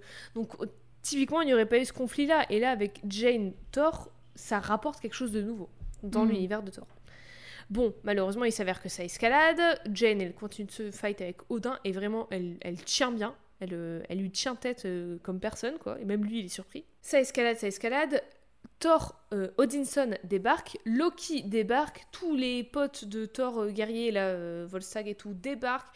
Ça escalade, ça escalade. Et ça se termine en Loki qui plante Freya. Tout s'arrête. Le conflit dans Asgard s'arrête. Personne n'a vraiment gagné, raison mais tout le monde est bien content que ce soit fini en fait. Parce qu'en fait, tout, tout le monde met ses différents côtés parce que Freya, la grande Freya, la All Mother, la, la reine d'Asgard, est visiblement morte. Mais En pour cas, quelle elle raison est- il la poignarde? Alors en fait, il n'était pas vraiment du côté de Malekith, il était un agent double pour Freya pour savoir ce qui se passait, mais en fait, il trahit Freya. Mais je crois qu'en fait, il a fait ça, il l'a pas vraiment tué, il a juste planté vite fait pour euh, mettre fin à la guerre civile sur Asgard en fait. Mais c'est magique je te, plante, morte. je te plante vite fait, mais je le fais entre deux artères, hein, t'inquiète. Mais c'est le dieu des- de la manipulation et des Oui. manigances et tout, donc rien n'est vraiment ce qui semble être avec Loki. Tout à fait. Mais grosso modo, ça arrête le conflit, la, civile- la guerre civile sur Asgard est terminée, personne n'a vraiment gagné, juste ça s'arrête. Par contre, le conflit qui continue, c'est la guerre de Malekith. Et une chose est sûre, c'est que Thor, Jane, elle est bien décidée à l'arrêter. Mais comme toutes les guerres, il y a beaucoup de pions qui bougent en silence en arrière-plan, et en attendant, Jane Thor continue à combattre ses combats, notamment avec les Avengers, et elle devient d'ailleurs plutôt proche de Sam Wilson, qui à ce moment-là est Captain America. Hmm. À un moment, elle se retrouve même en conflit avec Kong le Conquérant, de nouveau, et ce dernier envoie Jane, Thor et Sam dans le futur. Malheureusement, Jane, elle est envoyée dans le futur sans Mjolnir. Du coup, je crois qu'ils sont envoyés genre 5 minutes ou un truc du genre dans le futur, et du coup, quand ils émergent, quand elle et Sam réémergent dans le futur, elle est retransformée en humaine, en Jane. Et Sam découvre qui elle est. Il est le premier à voir qui elle est, et il promet de garder le secret. Et Iel, après ça, deviennent essentiellement, ils deviennent meilleurs potes. Il l'accompagne même à ses chimios et tout, même si elles font plus trop effet. Mais ça, elle lui dit pas. Parce qu'il faut pas oublier que Jane, elle est. elle- Il y a un chrono, là, Jane. Parce que plus elle Mhm. utilise Mjolnir, plus elle est tort, plus vite elle va mourir. Mais ça, elle le dit à personne. Et très vite, son cancer passe en phase terminale. Sur Terre, donc Sam est le seul à savoir que Jane est Thor. Et sur Terre, le Shield cherche encore à savoir qui est derrière Thor. Parce que maintenant, elle fait partie des Avengers. Maintenant, elle se bat avec les Avengers, donc le Shield a son mot à dire. Et Shield, c'est qui tous les super-héros sont. Donc il veut savoir qui est Jane. Des agents vont poser des questions. euh, qui est Thor, pardon. Des agents Mhm. vont poser des questions à Jane, puisqu'elle a une histoire avec Thor. Euh, Enfin, elle, a, elle a connu Asgard, elle est la, la docteur des, hum, des super-héros et tout. Du coup, ils vont la voir, ils vont lui poser des questions. Ils lui demandent s'ils la connaissent, ils lui demandent euh, si elle n'a pas des infos sur euh, qui la connaît dans l'équipe des Avengers et tout ça. Et au final, ils finissent même par lui demander est-ce que ce serait pas toi, en fait?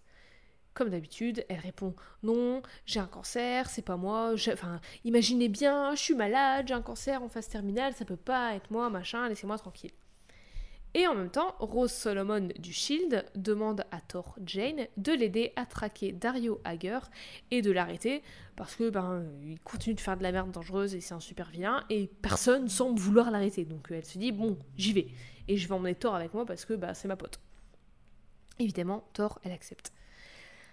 Les agents du Shield qui faisaient une enquête sur l'identité de Thor remontent aux Avengers et à Sam après avoir interrogé Jane et découvrent que Sam échangeait des messages avec Jane Foster. Hmm, étrange. Et ils découvrent aussi tout ça où? Dans le téléphone de Jane Foster qui a été retrouvé à Asgard. Bah, Oh, bah tiens donc. Alors oui, ok. Elle a du réseau à Asgard. Bah, déjà, je sais pas quel opérateur est là, mais sacré, euh, franchement, euh, je vais changer d'opérateur Elle était, elle était en Edge ou elle était en 5G Parce que, Je pense attention. qu'elle hein. était en full. Je pense que même à Asgard, ils doivent être à la 6 ou 7, hein, parce que Ah oui. le réseau qu'ils doivent avoir là-bas, c'est formidable, mieux que la fibre. Mais alors oui, ok, c'est la docteur des super-héros et elle travaille à Broxton en dessous d'Asgard, mais là, normalement, elle est en arrêt maladie à New York à l'hôpital. Donc déjà, euh, qu'est-ce qu'elle foutait là-bas? Et en plus, mais pourquoi elle est à Asgard? Qu'est-ce que Jane Foster Qu'est-ce que le téléphone de Jane Foster fout à Asgard? Donc, les agents du Shield remontent le filon et débarquent là où se trouvent Rose et Thor, Jane, et déclarent l'état d'arrestation de Thor, ou plutôt, ils déclarent l'état d'arrestation de Jane Foster en exigeant qu'elle enlève son masque. Twist Le Mjolnir crée une espèce d'hologramme de Jane qui débarque en mode médecin sans frontières pour innocenter Jane d'être Thor. Vraiment, elle débarque d'un portail avec une petite mallette avec la croix euh, rouge dessus, là, en mode J'arrive, je viens vous aider, mais vraiment médecin sans frontières, quoi. Donc là, c'est ça vraiment. passe. On n'a jamais vu les deux dans la même pièce. Maintenant, si. Maintenant, si. Mais ça passe. Parce que une fois les agents du Shield partis, enfin, les agents du Shield, ils la voient, ils font Ah, ouais, pardon, autant pour nous, euh, ok, c'est pas- Jane, salut. Ça leur suffit. Ils sont partis, Dario Hager est arrêté, le calme est revenu, mais Jane, elle est. Elle se sent pas. pas trop bien de devoir mentir. Pas, en tout cas, pas à tout le monde. Elle, Mhm. elle décide de dire la vérité à Rose, Rose Solomon, qui est sa coéquipière, mais qui est aussi son amie maintenant, et elle lui dévoile enfin qu'elle est belle et bien Jane Foster. Et à ce moment-là, c'est important de noter que Jane, elle est tort à 1000%. Elle doute plus de si oui ou non c'est sa place d'être tort, elle doute plus de ses capacités, elle c'est le fait que les gens ils disent encore qu'elle soit une voleuse, qu'il y a encore une partie des gens qui disent qu'elle est une voleuse, qu'elle est une fausse tort, qu'elle mérite pas Mjolnir et tout, ça la touche plus en fait. Elle Mhm. arrête pas de dire je suis tort, je suis la déesse du tonnerre, respectez-moi et tout, et elle arrête pas de prouver qu'elle est capable et que sa valeur pas forcément en tant que déesse, mais en tant que personne, en tant que personne qui porte le nom de Thor, sa valeur, elle réside pas en le fait qu'elle soit asgardienne et qu'elle soit une déesse, sa valeur, elle réside en sa détermination à aider les gens et à rien lâcher, et en ses actions, en ce qu'elle fait pour, pour rien lâcher et aider les gens en fait. Bah oui, bien sûr. Par contre, il y a un truc qu'elle fait genre d'oublier pour pas l'assumer, c'est qu'être tort, ça la tue. Elle est en phase terminale, on lui demande même de quitter le congrès des royaumes parce qu'elle n'est pas en état et elle refuse. Elle dit non, non, je peux le faire. Elle reprend le marteau et hop, elle est repartie. Sauf qu'elle peut plus l'ignorer bien longtemps parce que au bout d'un moment, ça affecte ses capacités au combat. La guerre menée par Malekith gagne du terrain, même sans Dario Hager, et il arrive maintenant au royaume des nains. Et Jane, on n'oublie pas, femme terre à terre, femme pragmatique, elle se dit Bon, là, euh, je galère au combat, Malekith prend du terrain, on va arrêter les conneries, on va essayer de sauver son énergie au max si vraiment on veut être tort et pouvoir aider les gens. Et elle finit par être sensée et décide de laisser sa place au congrès des royaumes à Rose Solomon. Rose qui va du coup direction le royaume des nains avec tous les autres ambassadeurs et ambassadrices pour aider à contrer l'invasion imminente. Enfin, des actions de la, part de ce congrès, quand même. hein. Oui, bah heureusement, Rose elle est arrivée, elle a fait fini les conneries, maintenant on y va, hein, l'action c'est maintenant. Et Jane, elle fait autre chose qu'elle décale depuis longtemps. Elle va voir Odinson et elle lui dit tout. Elle lui dit qu'elle est tort. Odinson, il est un peu énervé, qu'elle lui ait pas dit avant, mais Jane, elle lui déballe tous ses sentiments et ses émotions et ses ressentiments et tout. Elle lui dit qu'au début elle appréhendait, elle se demandait pourquoi moi je suis pas digne de cette responsabilité et tout. Un peu comme quand elle avait été transformée en Asgardienne euh, dans les années 70 là par Odin. Mhm. Elle lui dit qu'elle avait peur et tout. Et elle s'excuse aussi de pas lui avoir dit tout de suite, mais en fait, elle voulait lui dire, mais c'était jamais le bon moment et tout. Et au bout d'un moment, bah en fait, il- elle pouvait plus, c'était trop tard quoi. C'était trop, trop, trop tard et il y avait trop eu de trucs, euh, c'était plus le bon moment. Mais là, maintenant qu'elle va mourir, elle veut pas que Odinson la prenne de quelqu'un d'autre qu'elle et il veut pas qu'il la prenne après sa mort et tout. Du coup, elle lui avoue tout maintenant.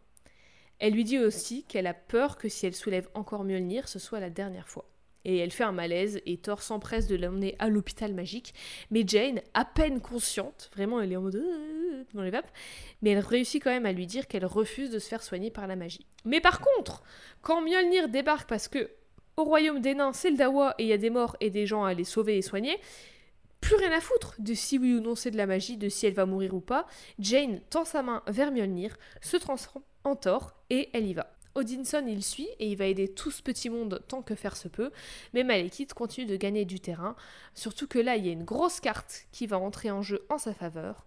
Cette grosse carte, c'est Mangog, une, une créature, incarnation de la haine, ultra redoutée parce qu'ultra puissante et mortelle, qui arrive pour s'en prendre à Asgard. Jane elle est toujours à l'article de la mort et Doctor Strange himself, parce que lui aussi c'est un docteur, la prévient que si elle se transforme encore une fois, c'est fini pour elle. Du coup, hop, alité à l'hôpital avec Doctor Strange, Sam Wilson, Ross Solomon et Thor, enfin Odinson, pardon, qui la surveillent et qui prennent soin d'elle. Et le cancer est tellement avancé et Jane est tellement à bout de force que elle accepte que Strange essaie de booster sa chimio avec un peu de magie. Mais bon, ça a pas l'air de fonctionner de ouf quand même. Mhm. Mais c'est qui Qui est-ce qui débarque et qui n'est pas invité? C'est Mjolnir Mjolnir, il arrive en mode vite, vite, Asgard a besoin de Thor parce qu'il y a Mangog qui débarque. Jane, au départ, elle est au taquet, elle hésite, euh, elle hésite pas un instant et tout, mais une fois face à Mjolnir et avec tous ses amis qui lui disent Euh, Jane, euh, calmos, on n'a pas envie que tu meurs, elle hésite et elle refuse de prendre Mjolnir en se tournant vers Odinson et en lui disant de tout faire pour que leur côté gagne. Lui s'en va en guerre pendant que Jane retourne dans son lit et se remémore toute sa vie. Son enfance, son père, ses études, Donald Blake, son cabinet, sa- toute sa vie quoi. Et son surtout, mari et son fils décédés. son mari et son fils décédés, euh, voilà, tout, tout. C'est mineur. Non, bah oui, non, mais, non, non, mais si, elle s'en souvient. Et elle se souvient, elle se remémore surtout sa mère, sa maladie et comment sa mère s'est battue bec et ongle avant de mourir. Alors Jane, toujours en train de penser au sort de toutes les personnes en danger de mort face à Mangog, décide finalement de prendre Mjolnir une toute dernière fois avant d'aller pour aller les sauver.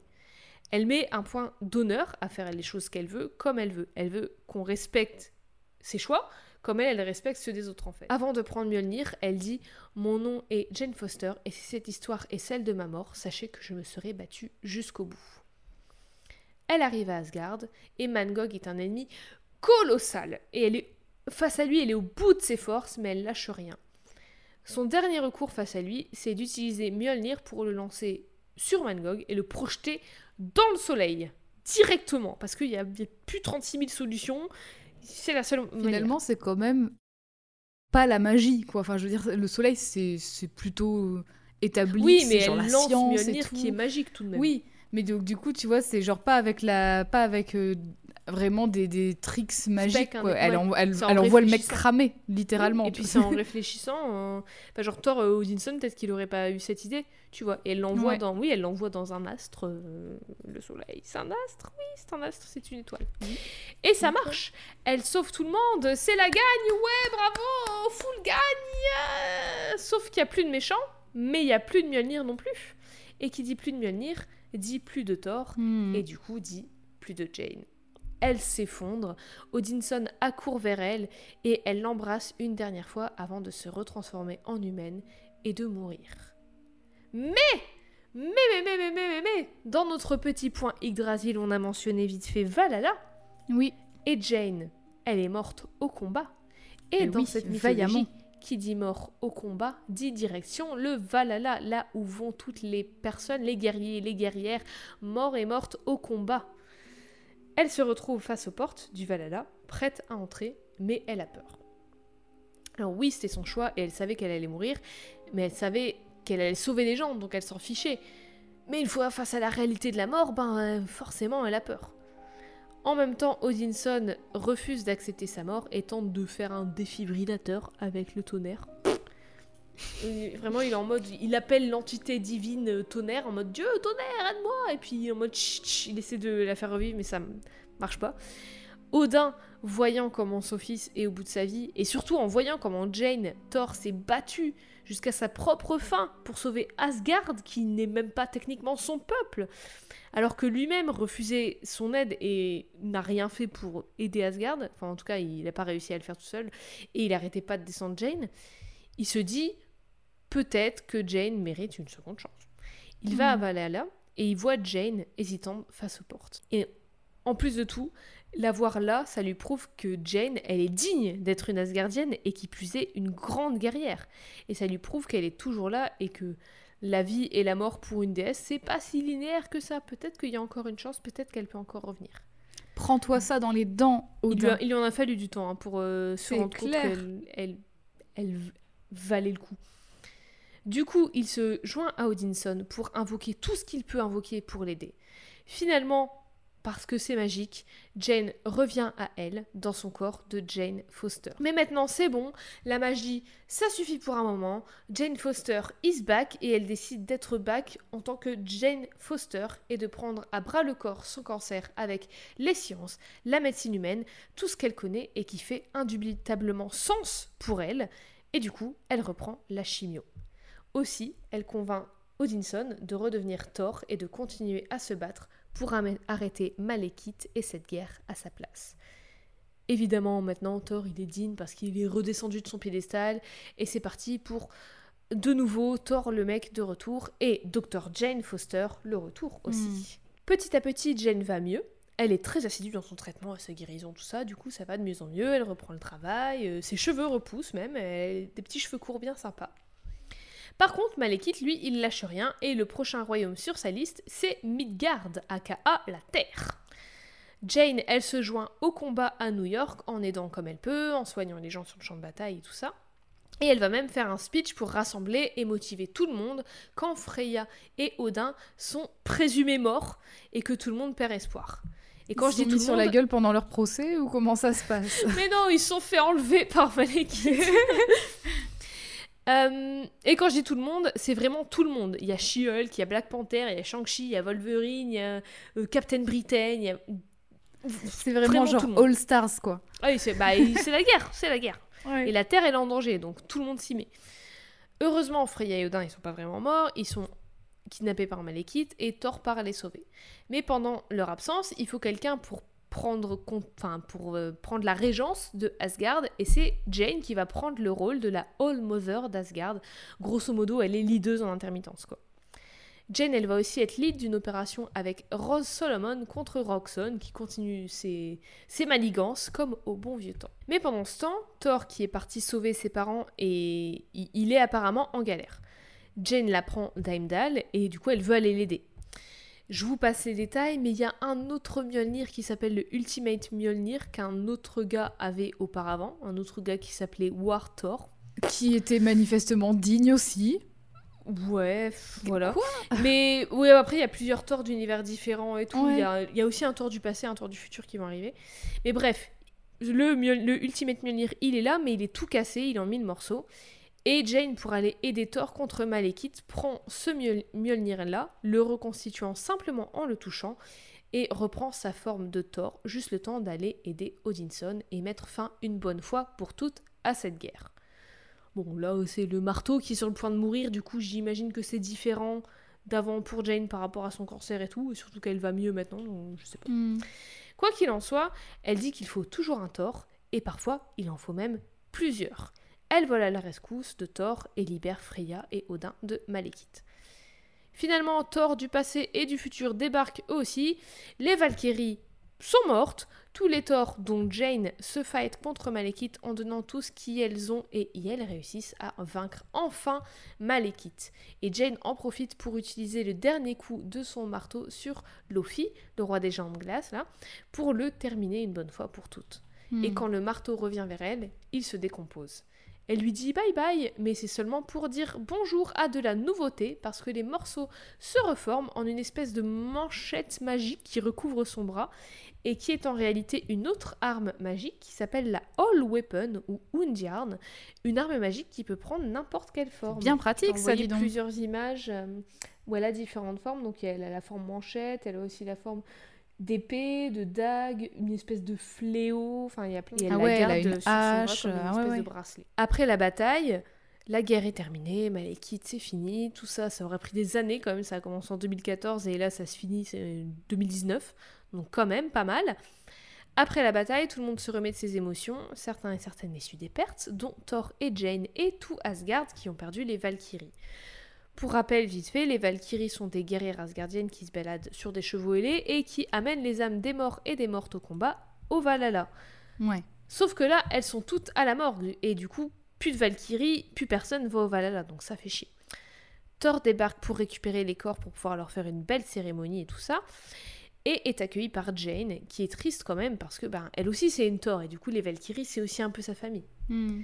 Les deux sont tristes et se demandent comment ça va se passer maintenant qu'il n'y a plus de Valkyries. Est-ce qu'il y a toujours un moyen pour aller au Valhalla? Qu'est-ce qui se passe quand on va mourir au combat et tout? C'est un peu, un peu l'inconnu. Mais pas d'inquiétude, parce qu'il y a une femme ici dans cette morgue qui est bien en vie et qui a déjà voyagé entre le Valhalla et ailleurs. Et comme chez Marvel, on sait qu'ils arrivent à gérer qu'une seule femme à la fois. Oui, en plus. Mais euh, alors c'est pas vrai parce qu'il y a Brunhilde qui va revenir après. Oui.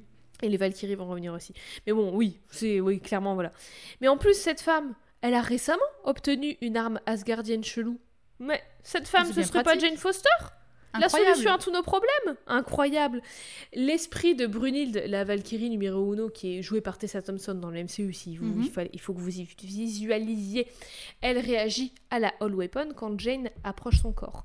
Brunhilde, la reconnaissant comme la guerrière qu'elle est, lui demande si elle est prête à devenir celle qui, je cite, se tient entre le royaume des vivants et des morts, celle qui se bat pour les vivants et les morts avec courage, celle qui sera aussi forte que crainte qu'une guérisseuse, et elle lui demande finalement si elle est prête à endosser la responsabilité d'être une Valkyrie.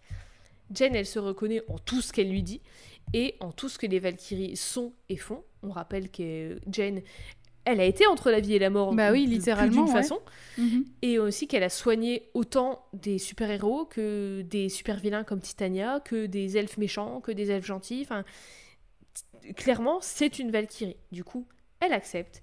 Et Brunhilde fait officiellement d'elle une Valkyrie. Eve, est-ce que tu peux nous décrire ce à quoi elle ressemble en tant que Valkyrie Bah, elle est trop cool, hein. Elle est... Donc elle a des longs cheveux noirs, enfin bruns.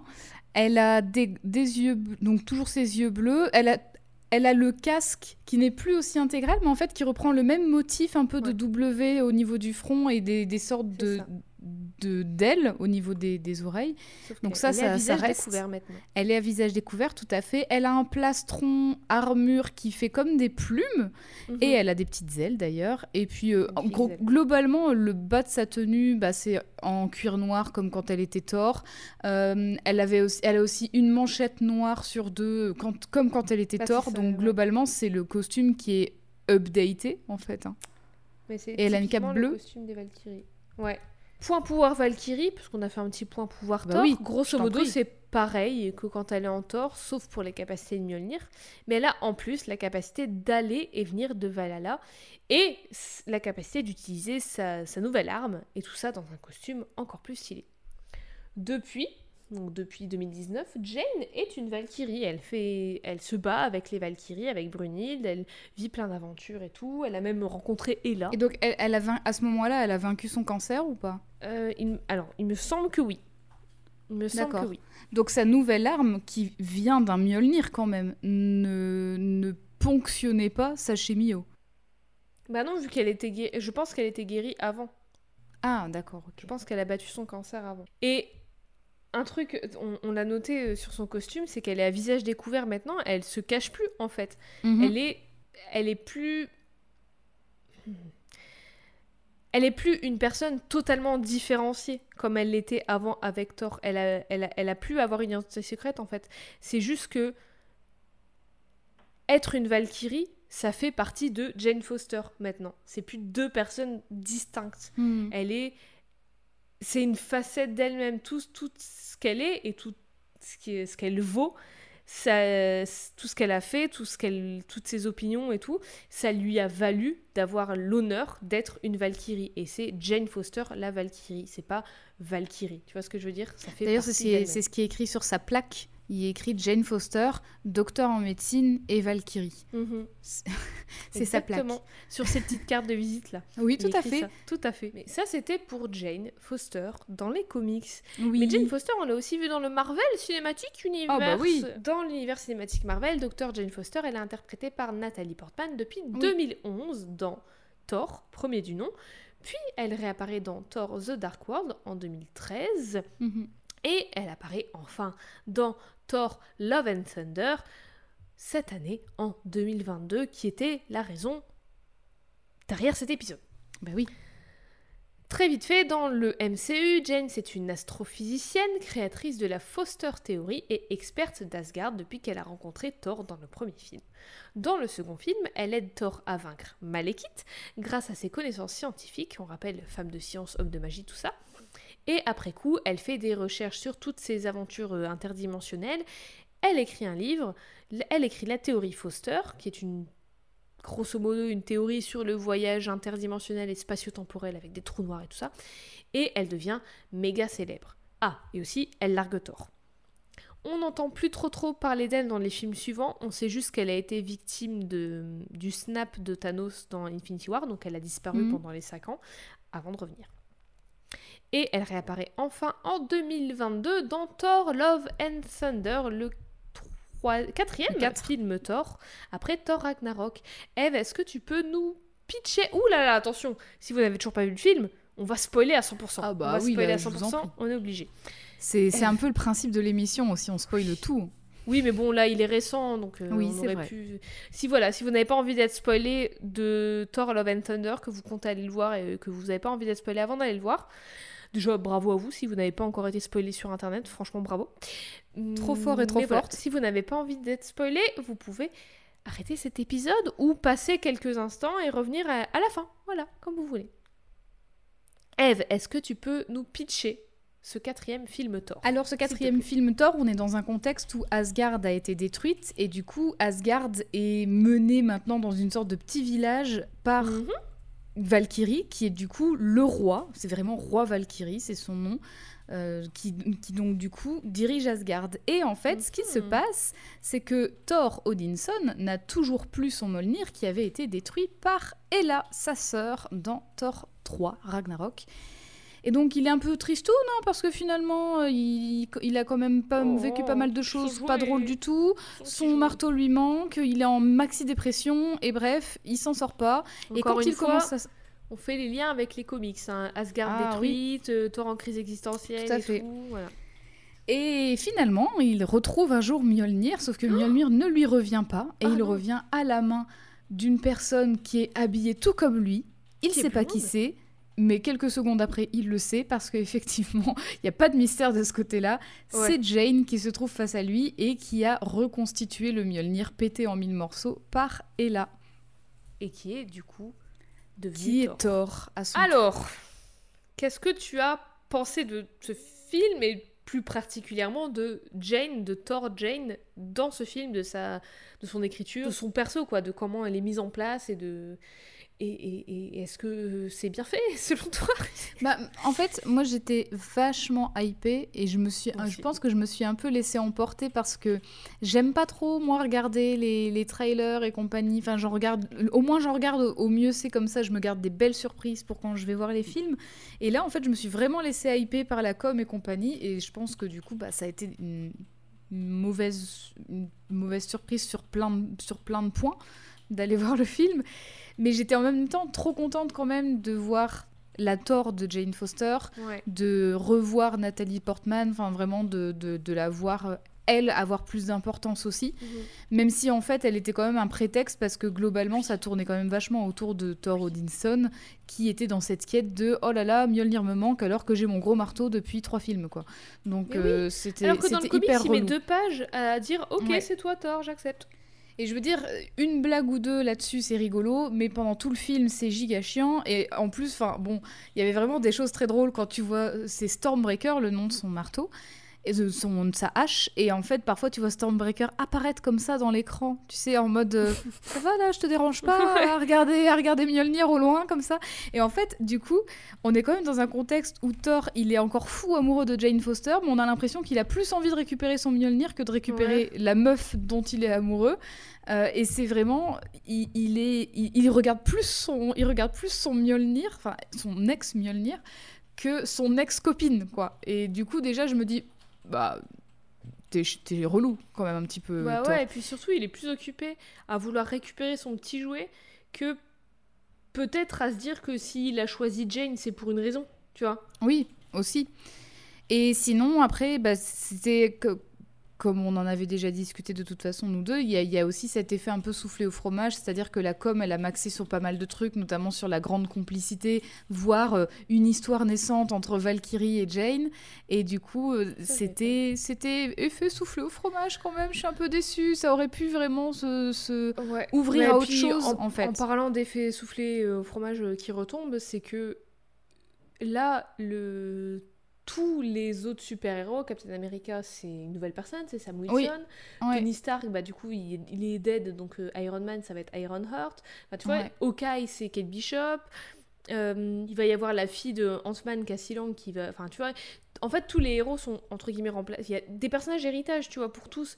Et donc, du coup, là, ça faisait sens, parce que Thor, c'est le dernier, je crois, des Avengers qui reste originaux. Ah bah oui, Ouais, clairement, puisque du Hulk, coup, c'est pareil. Hulk, il va, il va probablement Oui, bah oui, être c'est switché She-Hulk. par She-Hulk. Bah il y a oui. Yelena qui remplace Black Widow. Donc, Ouais. enfin, voilà, c'est. Donc ça Ouais, faisait le totalement sens que Jane soit la nouvelle Thor. Ouais. Mais en fait, non, parce que, spoiler alerte, à la fin, elle canne, en fait, comme dans le comics. Sauf que dans le comics, elle revient, elle fait le choix de revenir. Alors là, à la fin, Là, elle elle, meurt et on la voit aux portes de Valhalla, mais c'est tout. On voit pas Bah, elle si est, elle on revient. si, on, ouais, elle est accueillie alors- par Heimdall et donc on sait pas ce qui se passe après. On sait pas si elle rentre ou pas, mais elle a l'air heureuse d'être là en tout cas. Genre, euh, yes, euh, je mérite d'être au Valhalla, tu vois. Donc il y a ce- cette dimension-là. Mais du coup, en fait, tout ce film a été une raison, et elle, elle a été euh, mise au frigo, une femme, Ah femme bah dans oui. le frigo, Femme dans le Pour- frigo. que Thor, pour faire évoluer Thor, et qu'il récupère son putain de Mjolnir. Et pour qu'il reste. Enfin, ça ça n'a pas de. Enfin. Dans ce sens-là, scénaristiquement aussi, ça a du sens, mais en fait, ça n'a pas de sens de faire ça. Ça fait pas avancer le ça fait pas avancer l'histoire et c'est ce que Jason Aaron faisait a fait avec Thor. Avec Jane en Thor en 2014 c'était réécrire quelque chose de nouveau parce qu'on nous rabâche le même Thor depuis des années et des années et ben là ils font, ils font ça dans les films. Ils nous Mhm. rabâchent la même histoire encore et encore et encore. Et, c'est- et en plus enfin ça aurait pu être tellement bien écrit parce que du coup il y a l'histoire avec Gore et enfin vraiment ils ont adapté des comics si ça avait été fait en série ils auraient eu plus de temps pour faire une adaptation beaucoup mieux écrite sur la longueur beaucoup plus développée et tout là c'est un film court en plus c'est un Mhm. des plus courts de Oui, il, il avait vraiment une limite de deux heures, grand max, quoi. Ouais. Il pouvait pas dépasser deux heures. Et donc, du coup, là, t'essaies de mélanger des arcs narratifs qui vont de 2012 à euh, 2018 dans les comics en un film de 1h30. Forcément, il y a plein de choses qui passent à la trappe et Mm. malheureusement, ça devait être l'histoire de Jane, mais c'est Jane qui passe à la trappe. Donc, en fait. euh, Bah, c'était pas du tout l'histoire de Jane, bah en fait. ouais, hein. mais nous, c'est, enfin moi, c'est ce que j'avais cru comprendre. En plus, Ouais. tout le bah oui, c'était, mais ça a été où- communiqué comme ça. bah, quand ça, a été annoncé au. Comic Con, elle a- c'est Nathalie Portman qui est arrivée et qui a soulevé le marteau en mode nouvelle Thor. Et ben non, en fait non, finalement non. Et puis même me les affiches, les affiches où il était écrit oui. One and Only ou Not, on- not the Only One, enfin vraiment où il y avait, il y avait tout avait un, toute une ambiguïté justement. Et oui, toi t'avais pré-shot cette deuxième affiche d'ailleurs. Bah oui. Mais enfin voilà, c'est, du coup c'est, très décevant, même si effectivement Bah, on ne sait pas ce qui va se passer pour Jane après, Ouais. parce qu'effectivement est-ce qu'ils vont jouer sur cette ambiguïté de elle n'est pas tout à fait rentrée. Il y a juste Heimdall qui est venu l'accueillir et ah, C'est ce la cutscene qui s'est arrêtée. quoi. La première fois qu'on a enregistré, est-ce Ouais. que ils ont fait cette scène pour montrer que bah c'est c'est tout, Jane elle est au Valhalla et et, et c'est la fin de ce perso Ouais. et mais elle est quand même une guerrière avec de la valeur et tout machin, elle méritait d'aller au Valhalla ou est-ce que c'est pour dire bah elle est peut-être pas totalement morte, peut-être qu'elle va revenir, je sais pas. Ouais, Dans mais tous après, les si cas, c'est- Alors, mal fait. aussi autre chose, si c'est pour qu'elle revienne et qu'elle redevienne le love interest de Thor uniquement, bah, Bah c'est bon, moi j'en veux pas quoi. Ou si Enfin, c'est pour qu'elle redevienne ça fait chier. bah, en fait, euh, c'est. Si c'est pour qu'elle revienne et qu'elle redevienne Thor, bah, c'est- c'est mal fait, quoi, en bah, fait. du coup, ça veut ça dire que le bordel. quatrième film servait à rien. bah si- oui, si c'est ça. voilà. ça servait à rien. Ah, Alors si, si, ce que il y ça a- fait, c'est que ça a introduit la gamine, là. Oui, voilà, il a une fille adoptive Sauf maintenant, qui est la fille de. Gore. N'importe quoi. Pardon, Donc, mais n'importe voilà. quoi. Bah après, j'ai envie de dire pourquoi pas, si c'est une nouvelle personnage intéressante et tout, tu vois, pourquoi pas. Mais du coup, bah, Pourquoi? si, enfin, ce serait quand même très malvenu que ce soit elle qui remplace Thor après, tu vois. du coup, Est-ce qu'ils vont là, peut-être. Je suis en train de réfléchir. Est-ce qu'ils vont Attends, la sur dans les Young. Avengers pour avoir une version ouais, Thor dans les Young. Avengers? Sachant que Wiccan, c'était un peu déjà euh, la version de Thor dans les Young Avengers. Je vois. I don't Mais know. après, il y a, tu m'as fait penser à quelque chose tout à l'heure en parlant de la TVA justement et en disant que peut-être, et ben effectivement, dans la, dans la série Loki, Ah. Loki, donc c'est un Loki d'un univers alternatif qui a été recruté, euh, enfin qui, a, qui a fini par se faire recruter dans la TVA machin. Et il s'en est sorti comme ça, même s'il a un petit peu tout foutu le dawa au niveau des, des timelines et compagnie. Mais du coup, est-ce que c'est pas, ce serait pas possible Mhm. que Jane repasse par la TVA, puisque du coup, tu disais qu'elle avait eu un lien avec Kang le Dans les Conquérant comics, dans ouais, les comics. ouais. Mhm. Et Mhm. Comme plus, Kang a a été Kang, introduit avec la série J'ai trop Loki, ça, pourquoi pas? Why not? Why not? C'est vrai, tout peut arriver, mais dans tous les cas, très grosse déception pour un film. Et Bah ce que ouais, et pourtant, sur il y, avait, le- il y avait vraiment des, il y avait vraiment des, des bonnes idées, mais elles étaient Mais pas. puis ça faisait plaisir de revoir Valkyrie, même de voir Ouais. Jane en vrai. C'est juste dommage que ça Bah ouais. tout ça pour ça. Mais il y, fait, avait des chiant. giga bonnes idées sur plein de points, mais après il y avait des trucs. En fait, ça, ça compense malheureusement pas la, la, les, les- les déceptions et aussi les. Enfin, j'ai trouvé vraiment des côtés lourds. Et je veux dire, Oui. c'est ça le pire, c'est que ça fait des années qu'il y a plein de gens qui nous rabâchent que euh, les films Marvel, c'est que des blagues, c'est chiant, c'est pas sérieux. bah et moi, justement, je m'en contentais. J'étais en mode, bah non, parce que moi, je trouve que c'est bien dosé, c'est plutôt cool. Et bon, parfois, c'est un peu lourdingue, mais ça va. Et là, justement, tout le monde est en mode, oh, je suis content, c'était super drôle et tout. Et là, moi, je, moi, je me suis dit, non, là, par contre, c'était relou. Et donc, Ça ne s'arrêtait Est-ce pas, que je même à des à moments dramatiques, ça s'arrêtait pas. Genre, à un moment, Thor, il trouve euh, le Sif truc des blessé chèvres, j'en avais marre. Oh, horrible. Les À un chèvres, moment, Thor, il trouve Sif blessée et il va la voir et tout. Et il est inquiet pour elle, mais il arrête pas de faire des blagues, donc tu sais pas. Enfin, en fait, euh, Oui, parce qu'elle dit je vais aller au. Valhalla et il lui balance sur un ton de blague tu n'es pas en train de battre, de te battre, donc tu ne vas pas entrer Mais oui, au et du coup, Valhalla il fait maintenant. quoi? Mais enfin, genre, en fait, du coup, ça. Ouais, limite, il Il manquait n'y le a, pas- y a plus d'impact émotionnel, enfin c'est trop bizarre. Pour revenir euh, au queerbaiting dont tu parlais, Oui, oui, tout à c'est fait. marrant parce que bon, dans le film, il y a Valkyrie qui mentionne avoir une ex-copine et il y a le personnage de. Et puis elle regarde Jane, on sent qu'elle qu'elle est intéressée, quoi. Enfin, il y a des moments où tu sais, elle la regarde peu loin et tout. Enfin, tu Mm. sens que voilà, quoi. Et puis aussi, à un moment dans le film, elle fait genre un petit bisou euh, sur la main d'une d'une meuf. Et il y a le personnage de Korg aussi, là, le pote de Thor, qui Ouais. euh, raconte que dans son peuple et tout, il y a que des mecs, et que du coup, ils trouvent un amoureux, et puis ils se mettent ensemble, et puis ils font des bébés, machin, bref, et tout.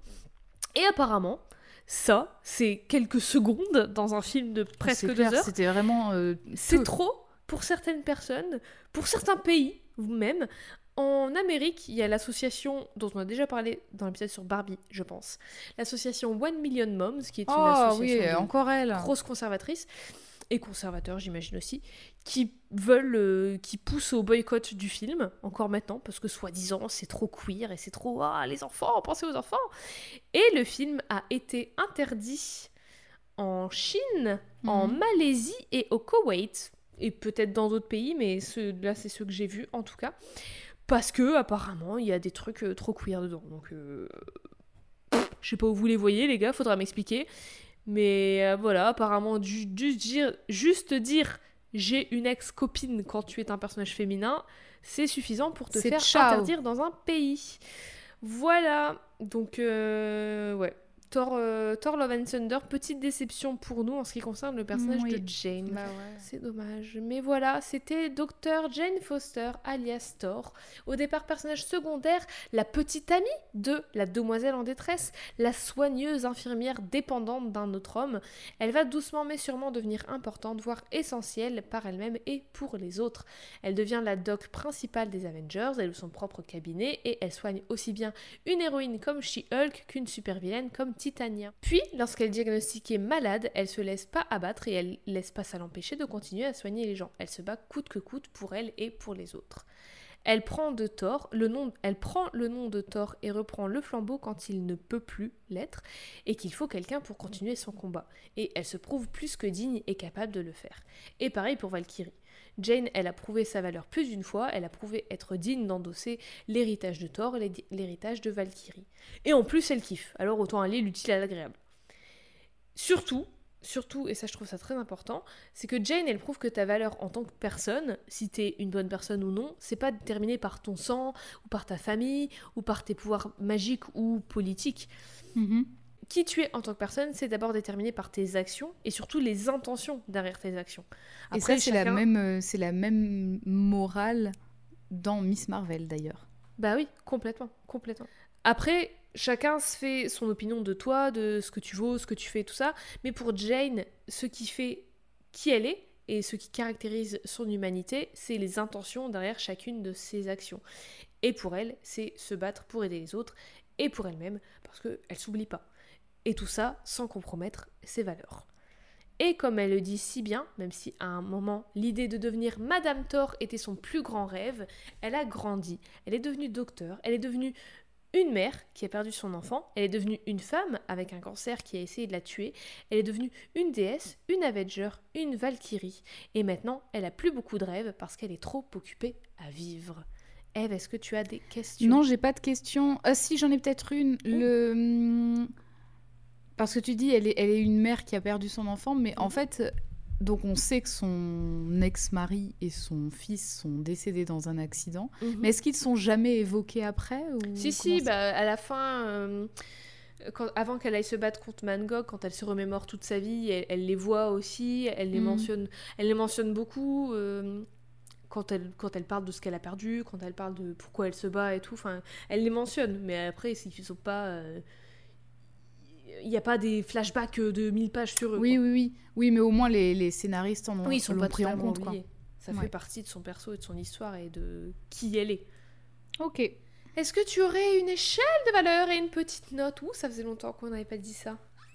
Je me souviens même plus de ce que j'avais dit la dernière fois et je me souviens même plus de ce que j'ai noté. Alors ça se trouve, ce sera complètement différent. Moi non plus, je me souviens plus. Euh, Oh là là, le suspense est insoutenable j'ai le, le, le, nombre, enfin le chiffre, mais j'ai pas le j'ai pas l'unité de valeur. Sur euh, mm, mm, mm, des marteaux, non trop facile.